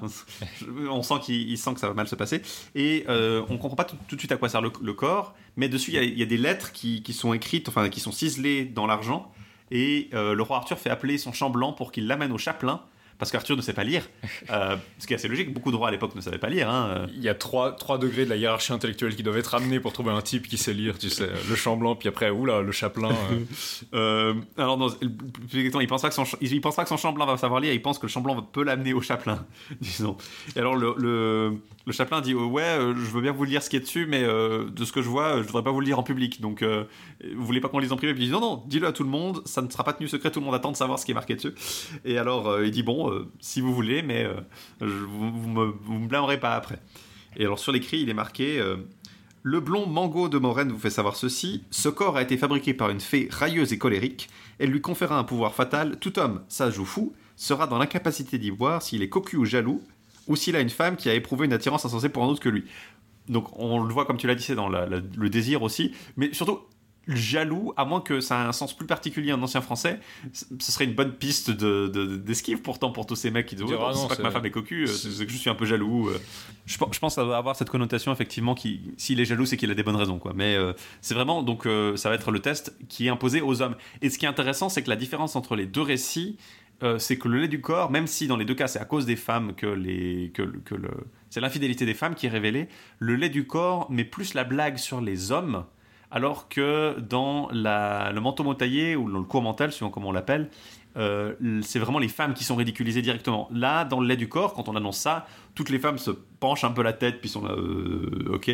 Mais vu que c'est les hommes qui essayent, que les hommes sont sûrs que leurs femmes sont absolument fidèles, c'est plutôt sur les hommes que la blague est en fait Ouais. dans l'histoire de Robert Biquet. Alors que dans la version du manteau motaillé, on va le voir, c'est plutôt les femmes qui sont euh, les, les dindons de la farce, enfin les dindes de la farce plutôt exactement. Euh, donc du coup, elle, elle, elle s'adresse des sourires polis et puis elle, dit- elle se dit justement, le, le récit nous euh, même la reine entend la tête incline, entre toutes les baronnes, entourées environ, qui les femmes avouées, dont ils se reconnaissaient. On nous avait précisé que euh, avaient amené à la fête, tous- tout, tout le monde était accompagné d'une femme, donc euh, que ce soit leur, leur dame, leur, leur amie. Alors il y en a qui viennent avec leur sœur ou leur cousine. Bon, c'est comme venir avec ton cousin à la- on va le diplômé, j'ai l'impression, la, la variante américaine. Euh, et elles se font des. Et, et ça, c'est rigolo, c'est que les pucelles gabèrent entre elles, elles chifflèrent, regardèrent leurs amis si lors font cuteris, dites Or, oui, verrez, les jaloux éprouverez, oui, verrez les jaloux, les souffrances et les cousses. Donc, euh, elles, se, elles, se disent, elles, elles se rigolent entre elles, elles ont des sourires polis en disant Ah, c'est maintenant qu'on va voir les, les jaloux mis à l'épreuve, les jaloux, les complaisants et les cocus. Donc, du coup, il y a plutôt l'angle que c'est les hommes qui vont être ridicu- ridiculisés dans l'affaire. Et les dames en elles-mêmes vont pas vraiment trop avoir à en souffrir. Même, alors, même si du coup. À part se faire sur pro- pro- pense Alors, du coup, immédiatement alors, alors, alors ça c'est le pitch de base, mais dès que Que a rempli le corps avec du vin qu'il en a bu, tout le contenu est, est renversé, il est mouillé de la tête aux pieds, et du coup il s'écrit le le roi Irès, dit Arthur, au répit, donc tout va mal. Euh, elle, un knivet, donc un, canif, donc un couteau, un, le knife en anglais ça vient du canif en français, knivet ad pris, elle quelle sous la poitrine, vous fait rire la reine, il veut frapper la reine. Quand le taulier Gauvin, Cadouin et Yvain, donc euh, Gauvin, Cadouin et Yvain le, le hôte, à eux trois, avec Girflet, il arrache le couteau des mains, il lui adresse des reproches et il lui dit Sire, ne faites pas le ruste, toute femme mariée a eu un jour ou l'autre des désirs d'infidélité. Il n'est pas étonnant que le corps soit répandu euh, ait répandu son contenu sur vous. Tous les hommes mariés vont tenter laisser et euh, savoir s'il peut y boire. Et donc ensuite, vous adresserez vos. euh, vos, vos- vos reproches à la reine. Puis la reine euh, s'en précise pour dire non, non, mais mettez-moi au bûcher, les flammes m'épargneront. Donc, c'est ce motif de- du bûcher de Guenièvre qu'on retrouve aussi dans, le, dans, la, dans la mort d'Arthur, euh, dans les, les- les morts d'Arthur et qu'on retrouve évidemment dans le, le bûcher de Guenièvre. euh, Dans les Tristans, Euh, elle dit oui, j'ai offert un anneau à un jouvenceau qui avait réussi à tuer un, un géant qui avait insulté Gauvin, euh, ou quelque chose comme ça. En tout, puis- en tout bien, tout honneur. en tout bien, tout honneur, exactement. Et donc, du coup, tous les chevaliers euh, Il y y a à vraiment l'idée d'un nivellement par le bas. C'est vraiment, on commence, on voit que la reine est là, donc tout le monde se dit bon, on va, on va redescendre la tension en montrant que tout le monde est infidèle. Et puis a ce côté liste un peu aussi, parce qu'on en profite pour lister tous les rois. Alors il y a- il y a- ce qui est intéressant, c'est qu'on cite les rois qui sont au servir d'Arthur, donc le roi Nout, Aguisel d'Écosse, Coert, Glovien, Cadouin, le roi Lot, Caraton. Il y a un Caraton, qui n'est pas Caradoc, parce qu'on va voir que Caradoc existe indépendamment. Il y a deux rois d'Irlande qui sont aspergés. Euh, tout le monde est, est- Tout le monde est couvert de tout le monde est couvert de. Et alors Arthur, qui au début était un peu, qui était vraiment fâché, euh, mais pas au point de vouloir en vouloir à Mangon, parce qu'il avait promis de pas en vouloir à Mangon. Il la reine lui dit non, mais allez blâmer Mangon qui, qui vous, qui veut vous, vous- nous faire une ridiculiser, puis il dit non, je peux pas le blâmer lui. Et à la fin, il, il est finalement euh, éclaté de rire et dit non, celui qui m'a offert un co- ce corps m'a donné un gros cadeau.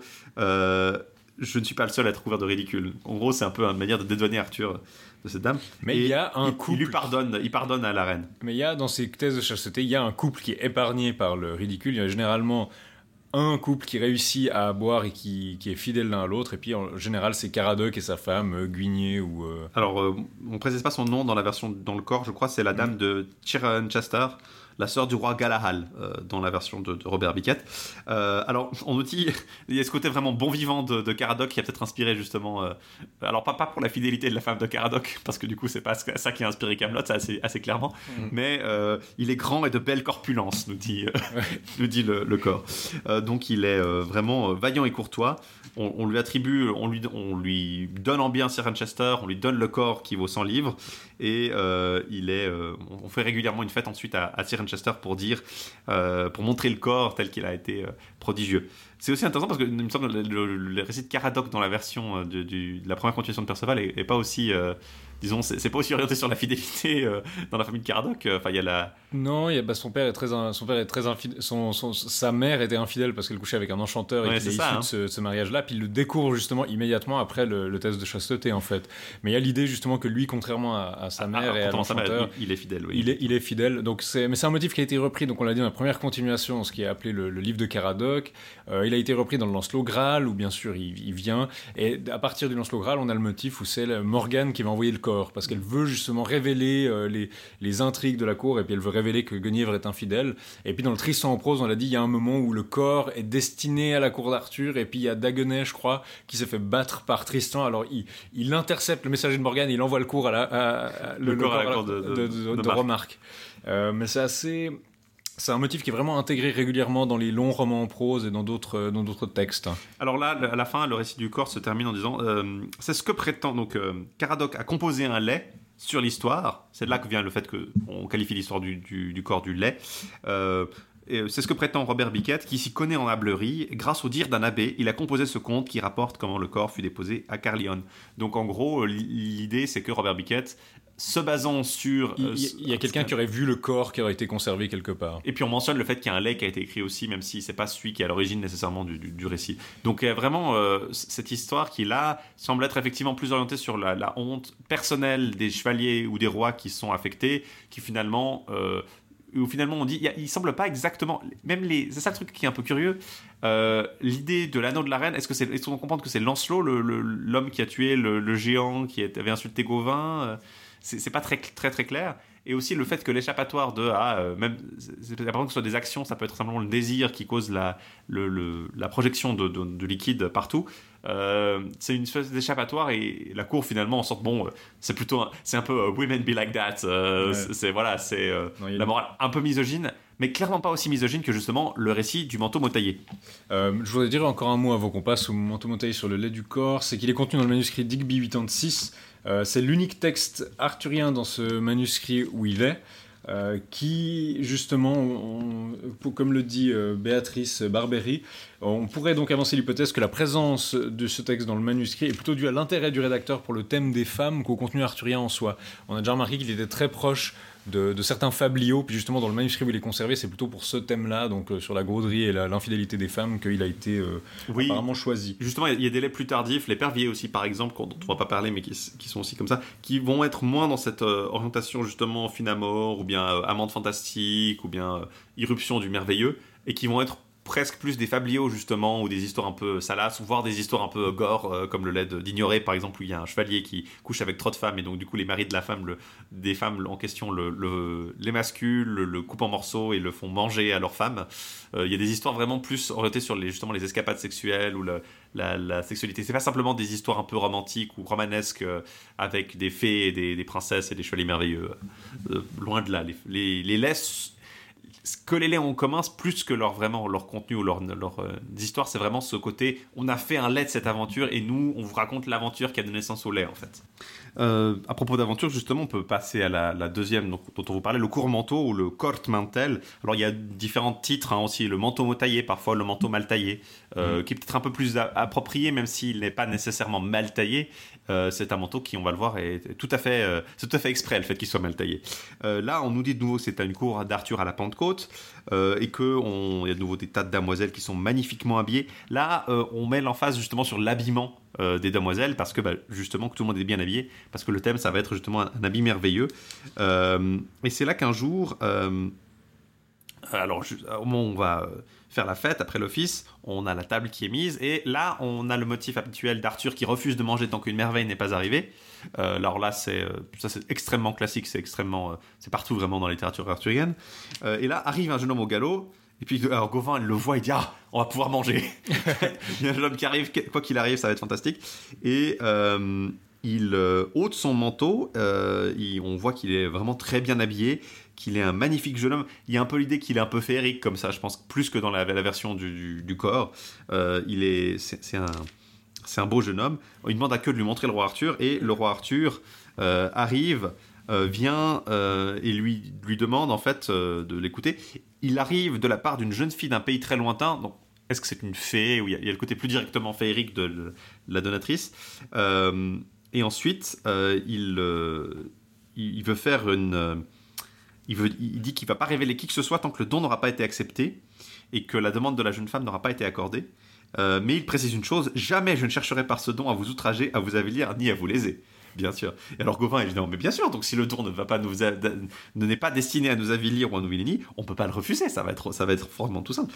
Et donc euh, tout le monde dit oui, oui, bien sûr, Euh, c'est parfaitement logique, on va accepter le don. Et donc le jeune homme sort un manteau d'une aumônière qui avait été réalisé par une fée euh, et qui, on nous dit que la fée a donné, comme pour le corps, au tissu la vérité, la vertu de, de, de- révéler les femmes infidèles. Enfilé par une dame qui aura trompé son mari, ce manteau ne lui ira pas. Il en sera de même pour les, jeunes filles, donc les jeunes filles qui ont, donc les dames mariées, les jeunes filles non mariées, celles qui n'ont pas été fidèles à leur bonne amie.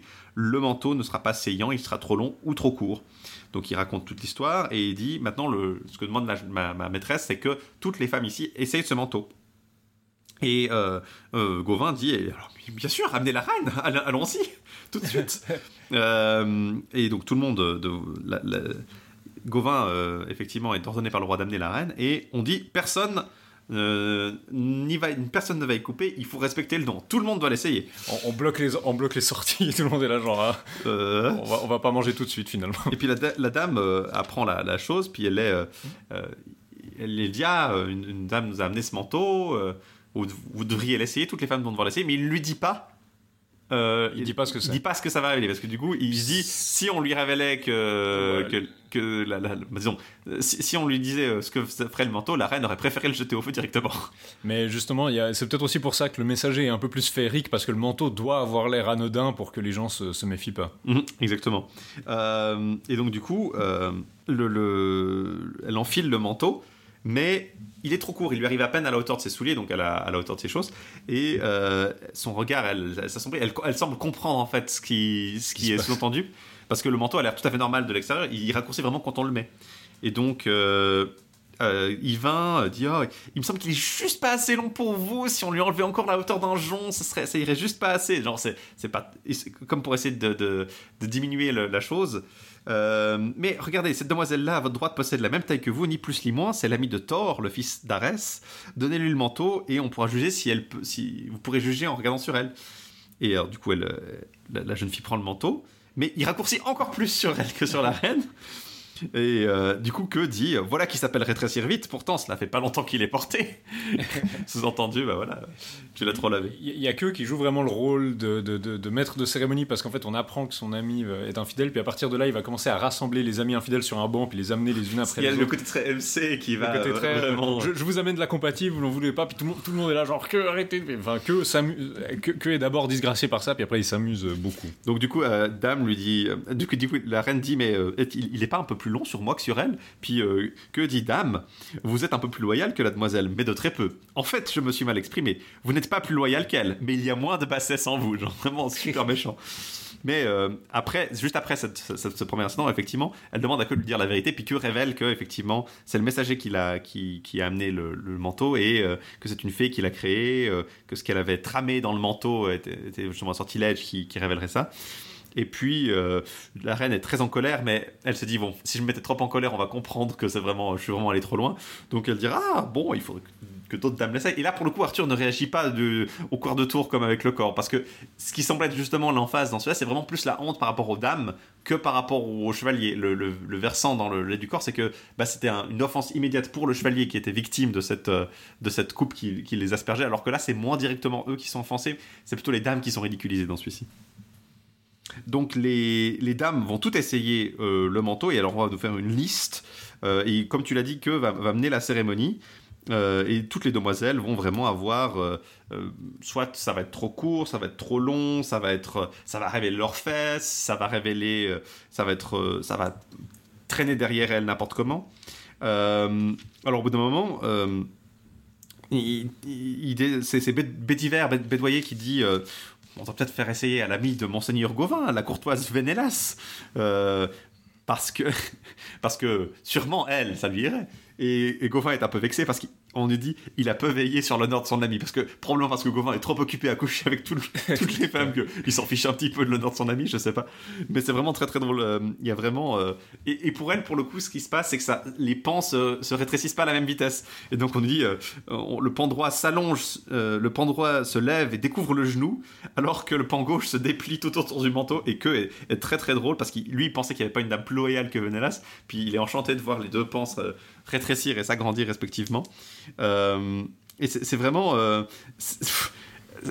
c'est- vraiment ce côté de que qu'ils en profitent pour se moquer de tous les chevaliers. Là, il dit ah bah, euh, un pan, donc c'est seulement le matin qu'elle a dû être infidèle. Ouais. Quelque chose comme Donc, ça. Que, que devient une espèce de, il essaie de faire une espèce d'interprétation. Puis il y a des, dans certains manuscrits, il y a des commentaires qui ont été apparemment un peu censurés. Donc il y en a qui, qui sont pas toujours faciles à comprendre, mais qui sont probablement très grivois. Genre ah ça lui monte, ça lui découvre les fesses, donc c'est probablement que euh, elle, a, couché en, en prenant par derrière. Euh, euh, il y a probablement une dimension vraiment scabreuse dans certaines, certaines des versions de cette histoire qui ont dû circuler. Oui, bah, d'autant plus arrivé que la, la demoiselle qui a, qui, a, essayé juste avant la, la, de Gauvin, c'est sa.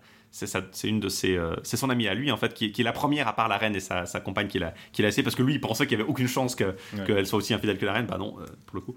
Et après euh, d'ailleurs l'ami de Gauvin c'est l'ami et là il y a un motif intéressant que tu as relevé c'est que c'est l'ami divin qui essaye et on décrit Yvain, euh, fils du roi Urien comme euh, je sais plus le mot exact c'était euh, Alors, le, Monseigneur Yvain, qui au, roi Urien fut fille, le pro-chevalier le gentil, qui tant aima chiens et oiseaux. Donc, le, pro-chevalier Yvain, qui était le fils du roi Urien, qui tant aimait les chiens et les oiseaux. Et ce lien avec les, chiens et les oiseaux, ça fait peut-être référence. Bon, déjà, les chiens, on peut penser que c'est un rapport avec le, lion du, chevalier au lion, c'est-à-dire que bah, il a un fauve ou un, un bestiau qui l'accompagne. Mais les oiseaux ont l'air d'être liés au personnage euh, de Yvain. Déjà dans le Bredo du Hronabui qu'on avait traité dans notre douzième épisode, le rêve de Hronabui, qui était ce rêve où quelqu'un voyageait en rêve à l'époque euh, du roi Arthur et qui avait un côté très satirique. Bah dans celui-là, on avait que Owain, euh, Owain se, jouait aux échecs contre Arthur et euh, il avait une armée d'oiseaux, un peu des oiseaux dressés qui apparemment venaient attaquer Arthur pour le distraire pendant qu'il jouait aux échecs. Donc Owain est lié aux oiseaux. Puis dans le, Perceval en prose, on vous disait qu'un des notre neuvième épisode, RQ, euh, RQRF 9, il y avait un épisode qui n'était pas contenu dans la seconde continuation. C'est Perceval qui arrive à un guet qui est défendu par un certain Urien qui s'appelle donc comme le père divin et qui là euh, est l'amant d'une fée et euh, qui euh, Perceval se fait attaquer justement par toutes ces femmes féeriques qui apparemment peuvent se changer en oiseaux et donc une horde d'oiseaux qui apparemment défend ce certain Urien. Donc là il y a peut-être aussi dans ce lait une espèce de trace du lien de Yvain avec les oiseaux.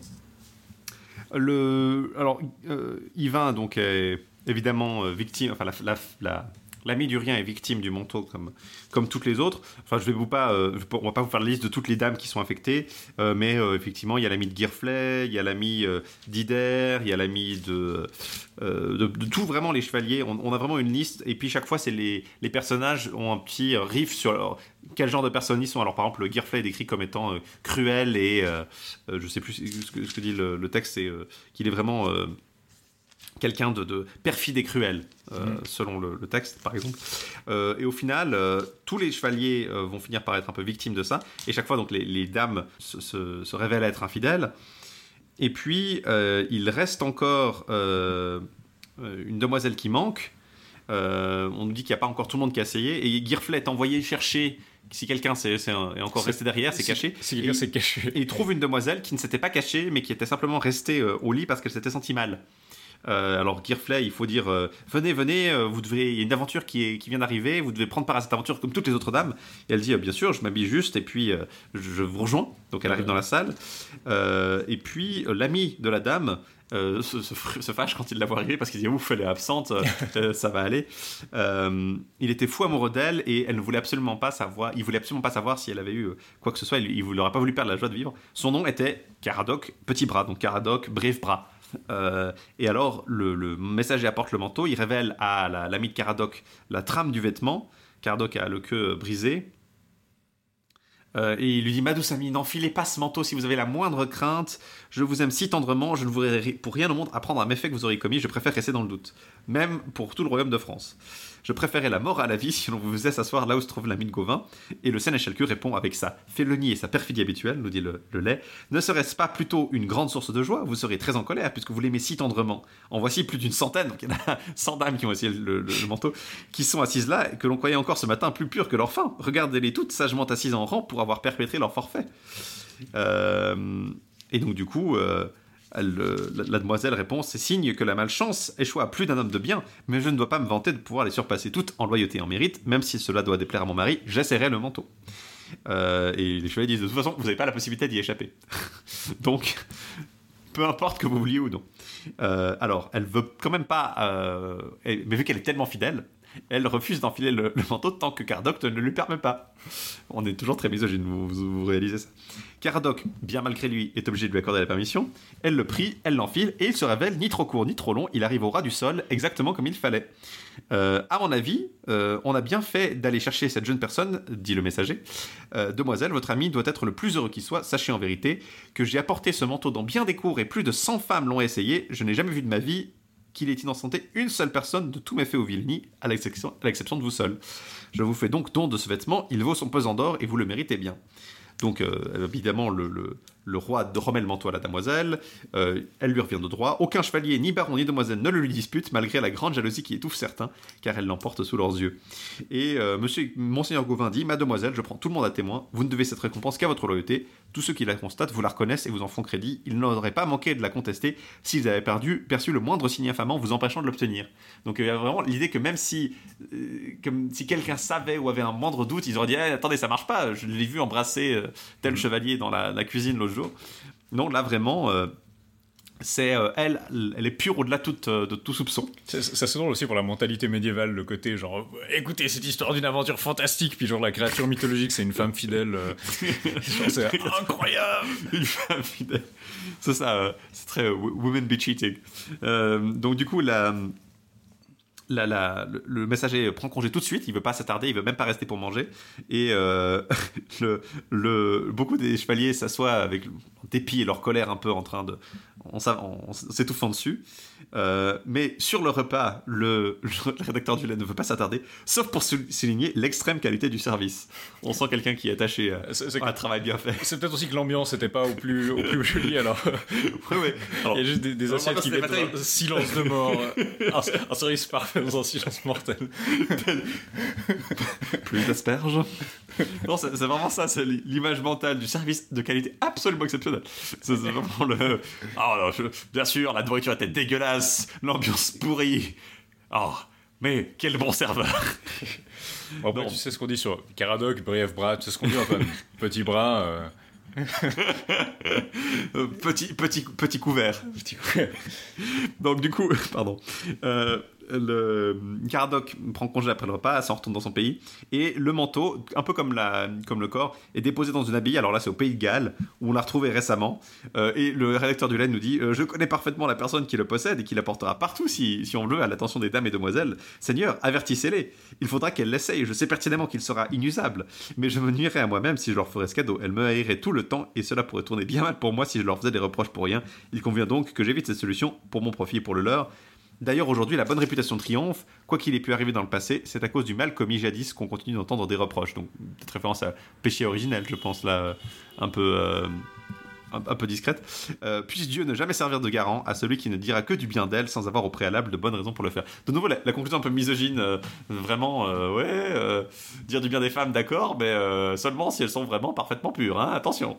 Il y a vraiment ce côté plus noir par rapport aux femmes dans le, le cours mental, je trouve. Mhm. On met plus l'emphase vraiment sur la, la, la noirceur, sur, sur le côté vraiment des actions traîtres, même si pour le coup on est moins directement violent euh, envers elles. Euh, le lait du corps semble être un peu plus, semble peut-être un peu plus souligner le statut vraiment de cocu des hommes, alors que là c'est vraiment euh, les, les actions des femmes et elles sont blâmées, elles sont ridiculisées par le vêtement en face de tout le monde. C'est deux, deux textes qui sont parallèles mais qui sont pas exactement identiques. Il y a, il y a des disons, il y a des, ce côté assez intéressant. Par contre, effectivement, on est plus loin du lait tel qu'on l'a vu jusque-là. On est plus Mm. dans la merveille arthurienne, standalone, certes, mais euh, qui ressemble un peu à ce qu'on pourrait trouver, effectivement, comme tu l'as dit, dans un roman, euh, ou dans un. que ce soit en vers ou en prose d'ailleurs. Donc deux histoires très similaires.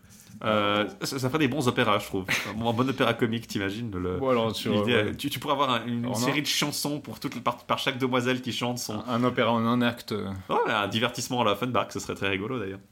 Euh, est-ce qu'on est qu'on fait une petite pause musicale là ou tu veux encore parler du lait du trône qui Alors, ressemble un parlons, peu. vite, euh, du, parlons vite du lait du trône. Alors, le lait du trône, c'est l'histoire d'un chevalier de la cour d'Arthur qui affirme. Euh, c'est un chevalier dissident de la cour d'Arthur qui affirme que la table ronde est un état chevalier dégénéré. Euh, le, non. Le lait, du le lait de trotte ou le lait du trot, en fait, ça vient de trotter, en fait, parce qu'on va, on va croiser des dames. Désolé, c'était ma seule blague de cet épisode. euh, le, le chevalier de la deuxième internationale seulement. euh, de La quatrième internationale, pardon. Le chevalier de la quatrième table ronde.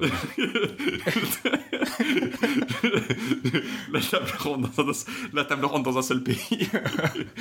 non, c'est vraiment la table ronde dans tous les pays, une table ronde par pays. Donc il, il- il s'agit d'un lait. Alors celui-là, il a été composé entre. Antoine, s'il te plaît. Il m'a fallu deux secondes, mais après j'étais perdu.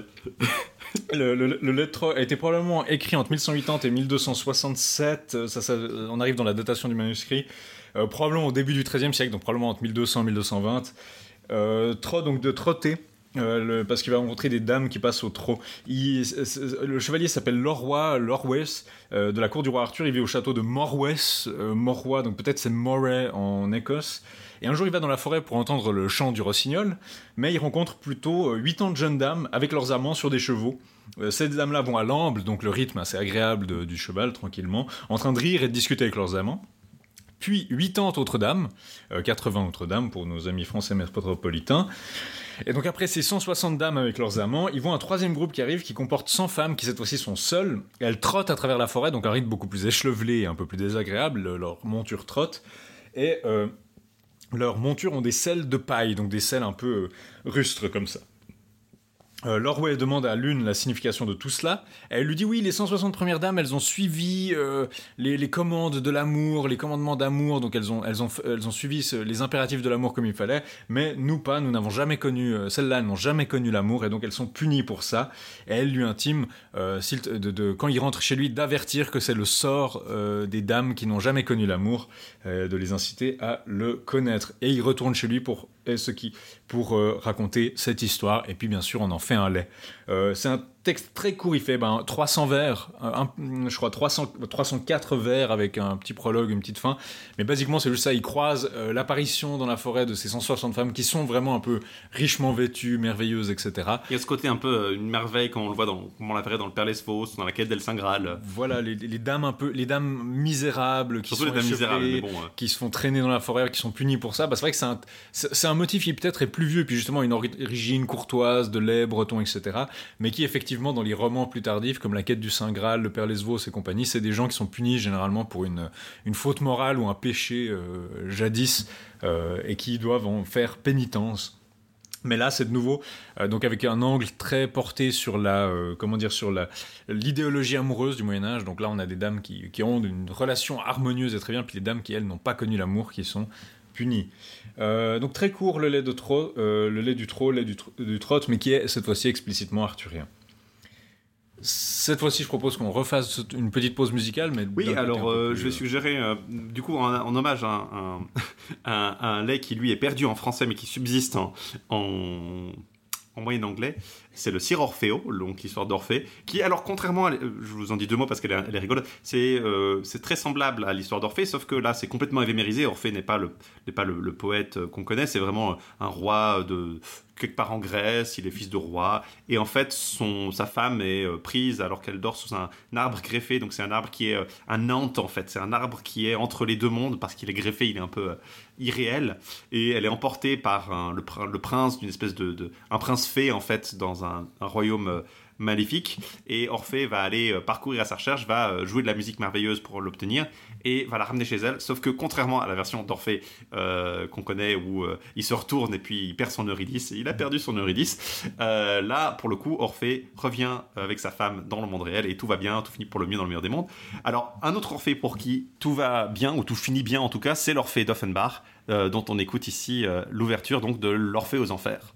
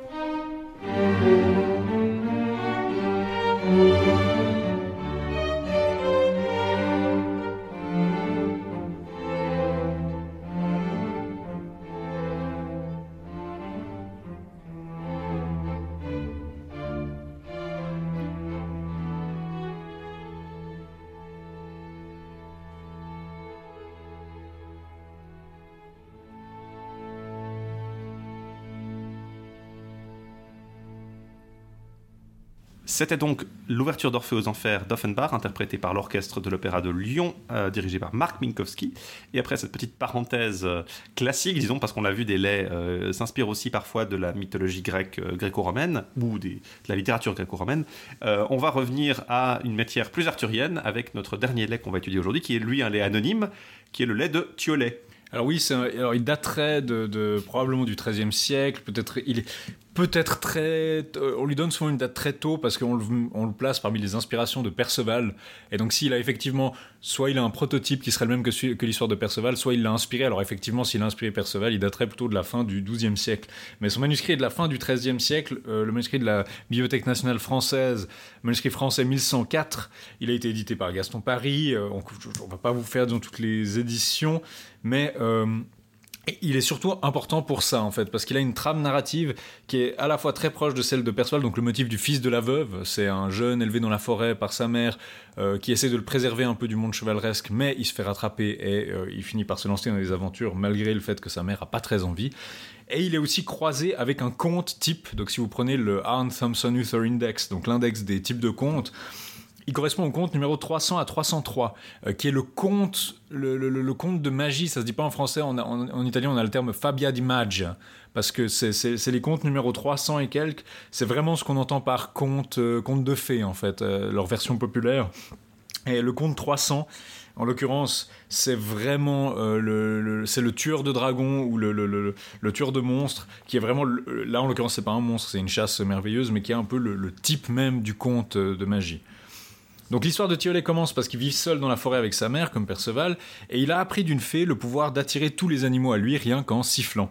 Euh, un jour, il voit un cerf, euh, comme d'habitude blanc, et il siffle pour qu'il vienne, mais ça ne marche pas. Alors il le suit, il arrive au bord d'une rivière, et de l'autre côté, il voit un autre cerf. Alors le premier cerf traverse la rivière, Tiolet tue et dépaisse le second, et pendant ce temps, euh, le cerf de l'autre côté de la, de de la- de la- rivière s'est transfiguré, s'est transformé, et il est devenu un chevalier à cheval. Donc on a assez l'idée qu'il y a un cerf un peu magique que- qui n'est pas affecté par les sifflements de Tiolet, qui l'amène à un autre cerf. Tiolet le dépaisse, et puis euh, ensuite, depuis l'autre côté de la rivière, le chevalier lui parle. Il est complètement équipé, donc il a une armure, un aume, etc. Euh, Tiolet lui pose des questions naïves, comme Perceval, au sujet de, ses armes. Euh, c'est quoi ça? C'est un aume C'est quoi ça? C'est un...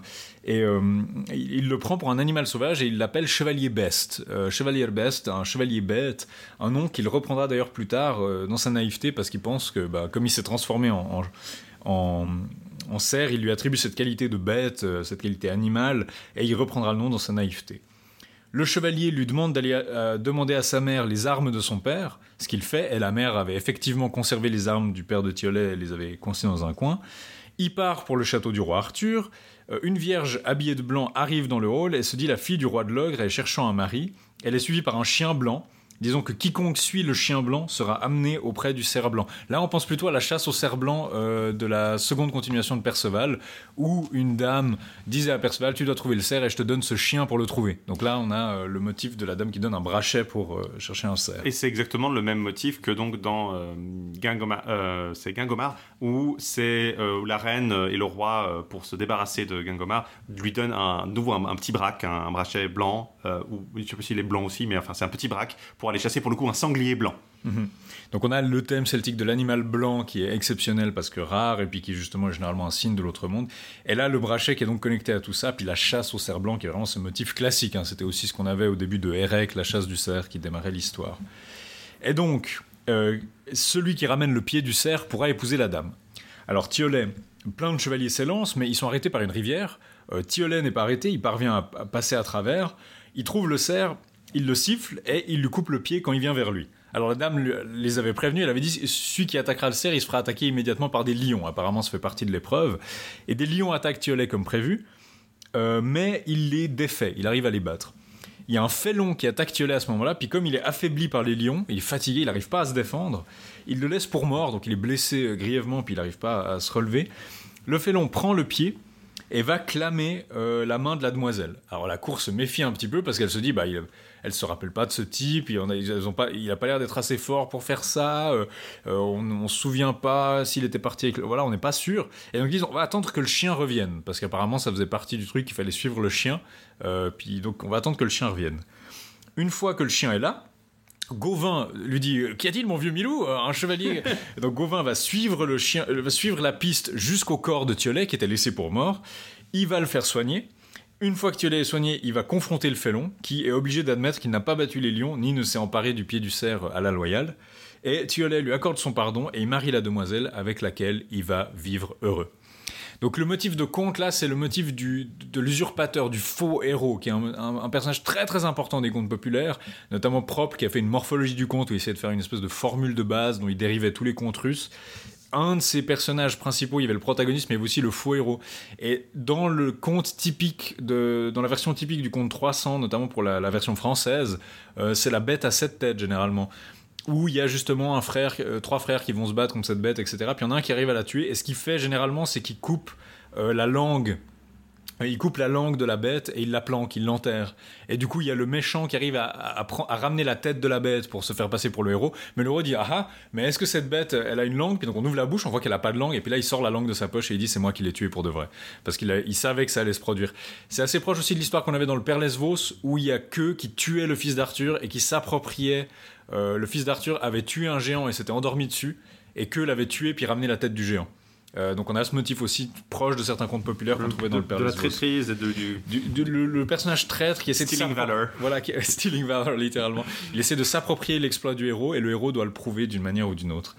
Euh, le début ressemble beaucoup à Perceval, on l'a dit, Thiolet est le fils de la veuve dame, il pose des questions très naïves comme Perceval le fait auprès des chevaliers. Donc là on a vraiment l'impression de voir un motif très proche. Alors est-ce que c'est inspiré de Perceval? C'est possible parce que c'est dur de dater, mais aussi très probable qu'il y ait un prototype à l'origine de l'histoire de Chrétien. euh, Ce que je me suis posé la question, c'est parce que le. Au début, j'ai un peu mal compris le côté du, du cerf-garou, l'espèce de cerf-garou.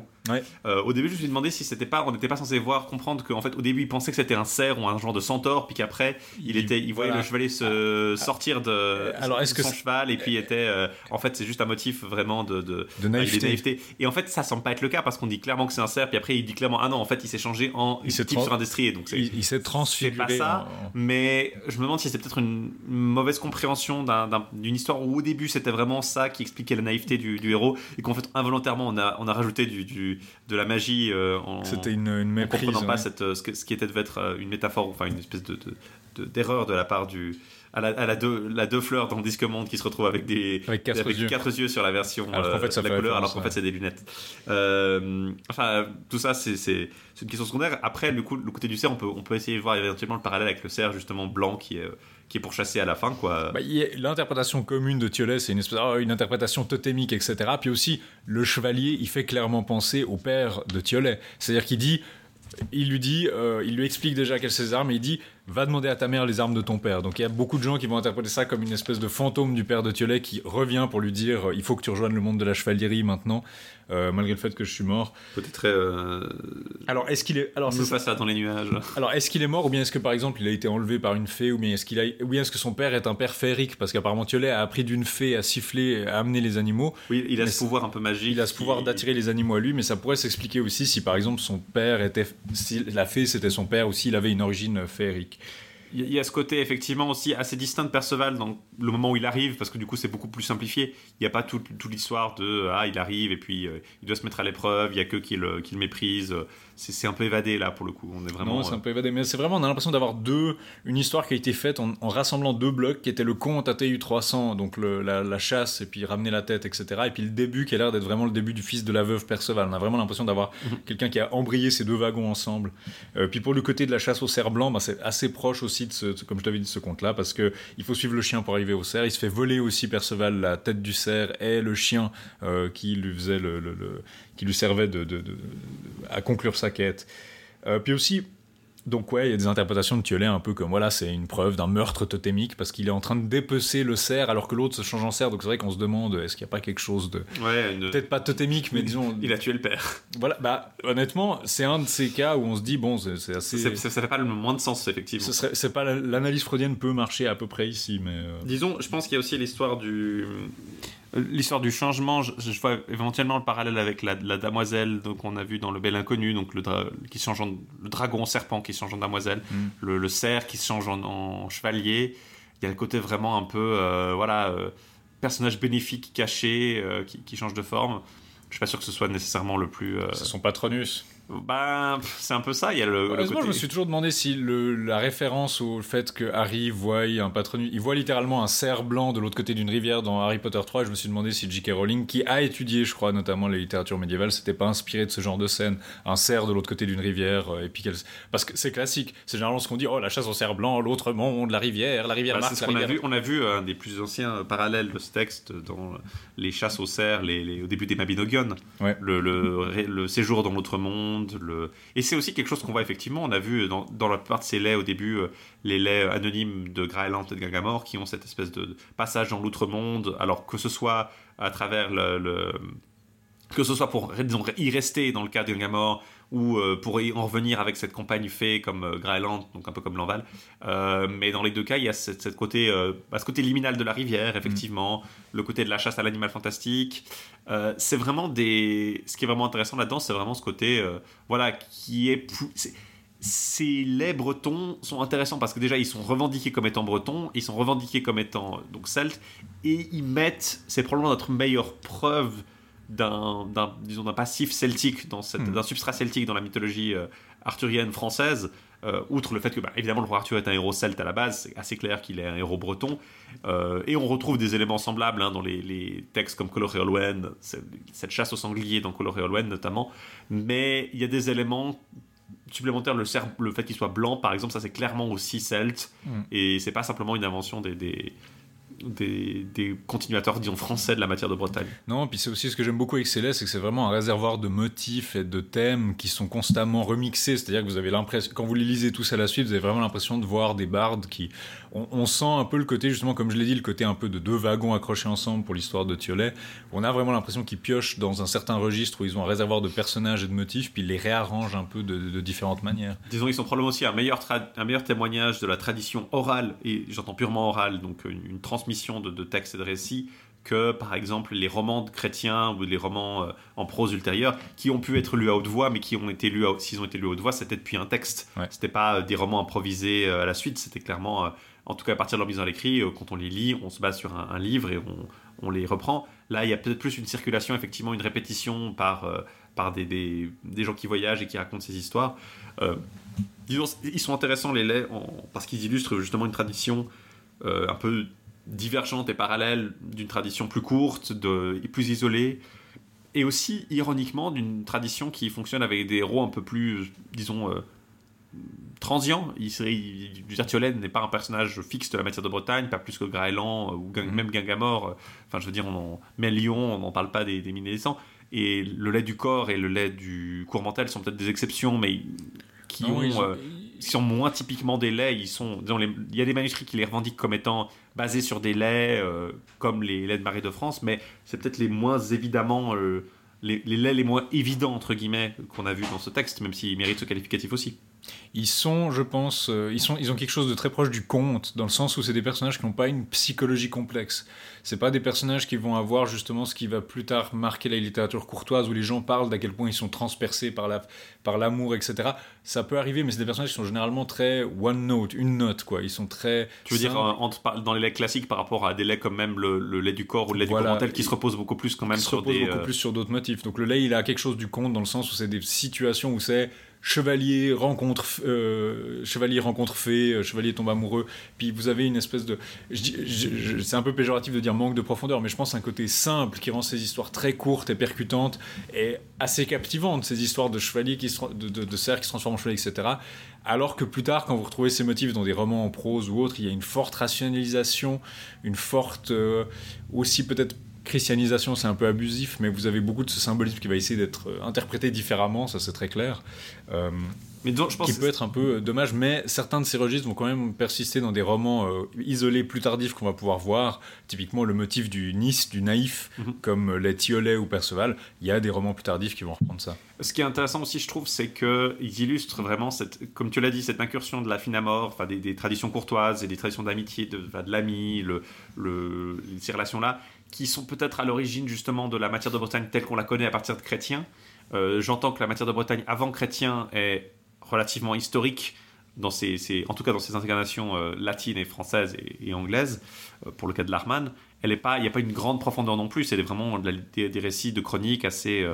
Enfin plus superficielles en termes de développement des personnages, et même dans les incarnations euh, galloises dont, on est à peu près sûr qu'elles prédatent chrétiens, comme par exemple Cole Olwen, il n'y a pas la profondeur émotionnelle euh, qu'on peut avoir euh, chez chrétiens et ses continuateurs et ses successeurs. Donc on, peut comprendre qu'il soit tentant de voir les laits comme une espèce de de- d'embranchement, disons, qui, se combine avec la matière de Bretagne telle qu'on la connaît pour donner naissance au roman arthurien plus développé, qui va prendre ces idées-là, mais qui va en faire des choses plus longues, plus complexes, plus, plus émotionnellement, euh, disons, euh, bah, complexe, oui, justement plus misogyne aussi, mais évidemment, mais aussi euh, plus raffiné et avec plus de, de profondeur, disons. Aussi parce que c'est des textes plus longs qui ont plus la place pour le faire, alors que dans un, un LED 600 lignes, bah, vous n'avez pas la place de rentrer dans un- une longue euh, tirade euh, où vous blâmez le destin et, et le- vous n'allez pas pouvoir dire que les amants ont bu leur destruction et leur mort de façon aussi lyrique que, Vous pas juste que des, le rédacteur du, du des- Tristan en prose. des mecs cocus qui passent leur temps à se lamenter auprès de Fontaine.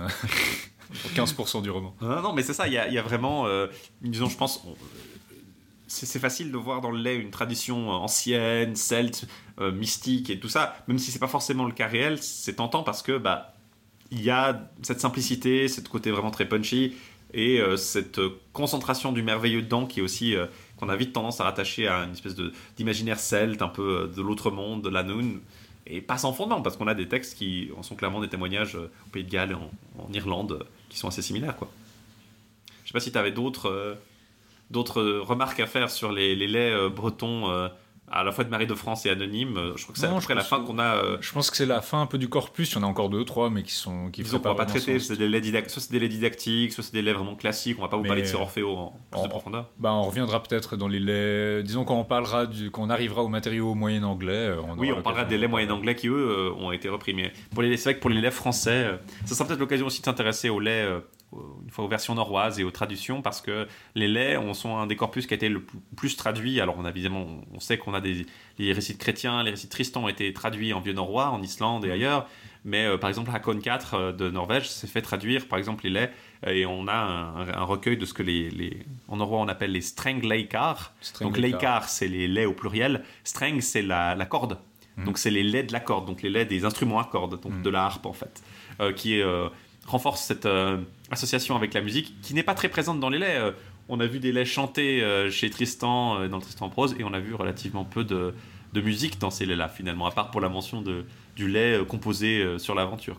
Il y en a, ouais, il y en a, il y en a deux, trois dans le, dans le Tristan, dans le Tristan en prose quand même. Il y a le, le fameux Oui, artiste. c'est ce que j'entends, c'est qu'il y a des laits qui sont chantés, dont on a des traces dedans, mais dans les laits qu'on a vus là, Mm. eux-mêmes ont relativement peu d'incarnation musicale. On sait qu'il y a de la musique dans un manuscrit du Chèvrefeuille, je crois, de, de Marie de France, mais c'est à peu près tout. Quoi. On n'a pas on a très peu de traces de ces- cette musique celte qui aurait été à l'origine de ces laits, et on n'en aura probablement jamais à moins de découvertes fortuites, donc euh, on restera encore dans l'inconnu.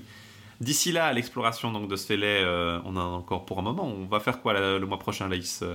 Je crois qu'on va essayer de vous présenter des, justement des romans un peu isolés. Donc après le Tristan en prose, on va essayer de vous parler de romans qui peuvent se, se lire en une fois, des aventures euh, une- co- comprises en elles-mêmes, quoi. Euh, à voir exactement lesquels on va choisir, mais vous les- on espère que vous serez là pour les découvrir avec nous. Le mois prochain, du coup, à très bientôt. Et n'oubliez pas, La quête continue.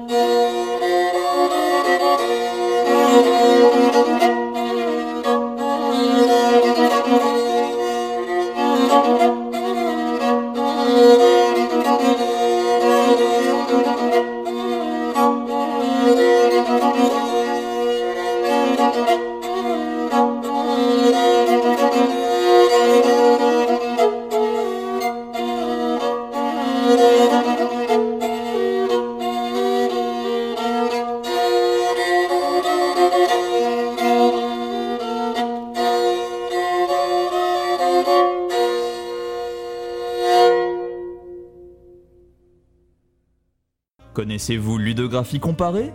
À chaque numéro, Mathieu Gou C'est moi, dissèque un élément d'un jeu vidéo un signe vidéoludique. et vous donne les raisons de l'existence de ce signe.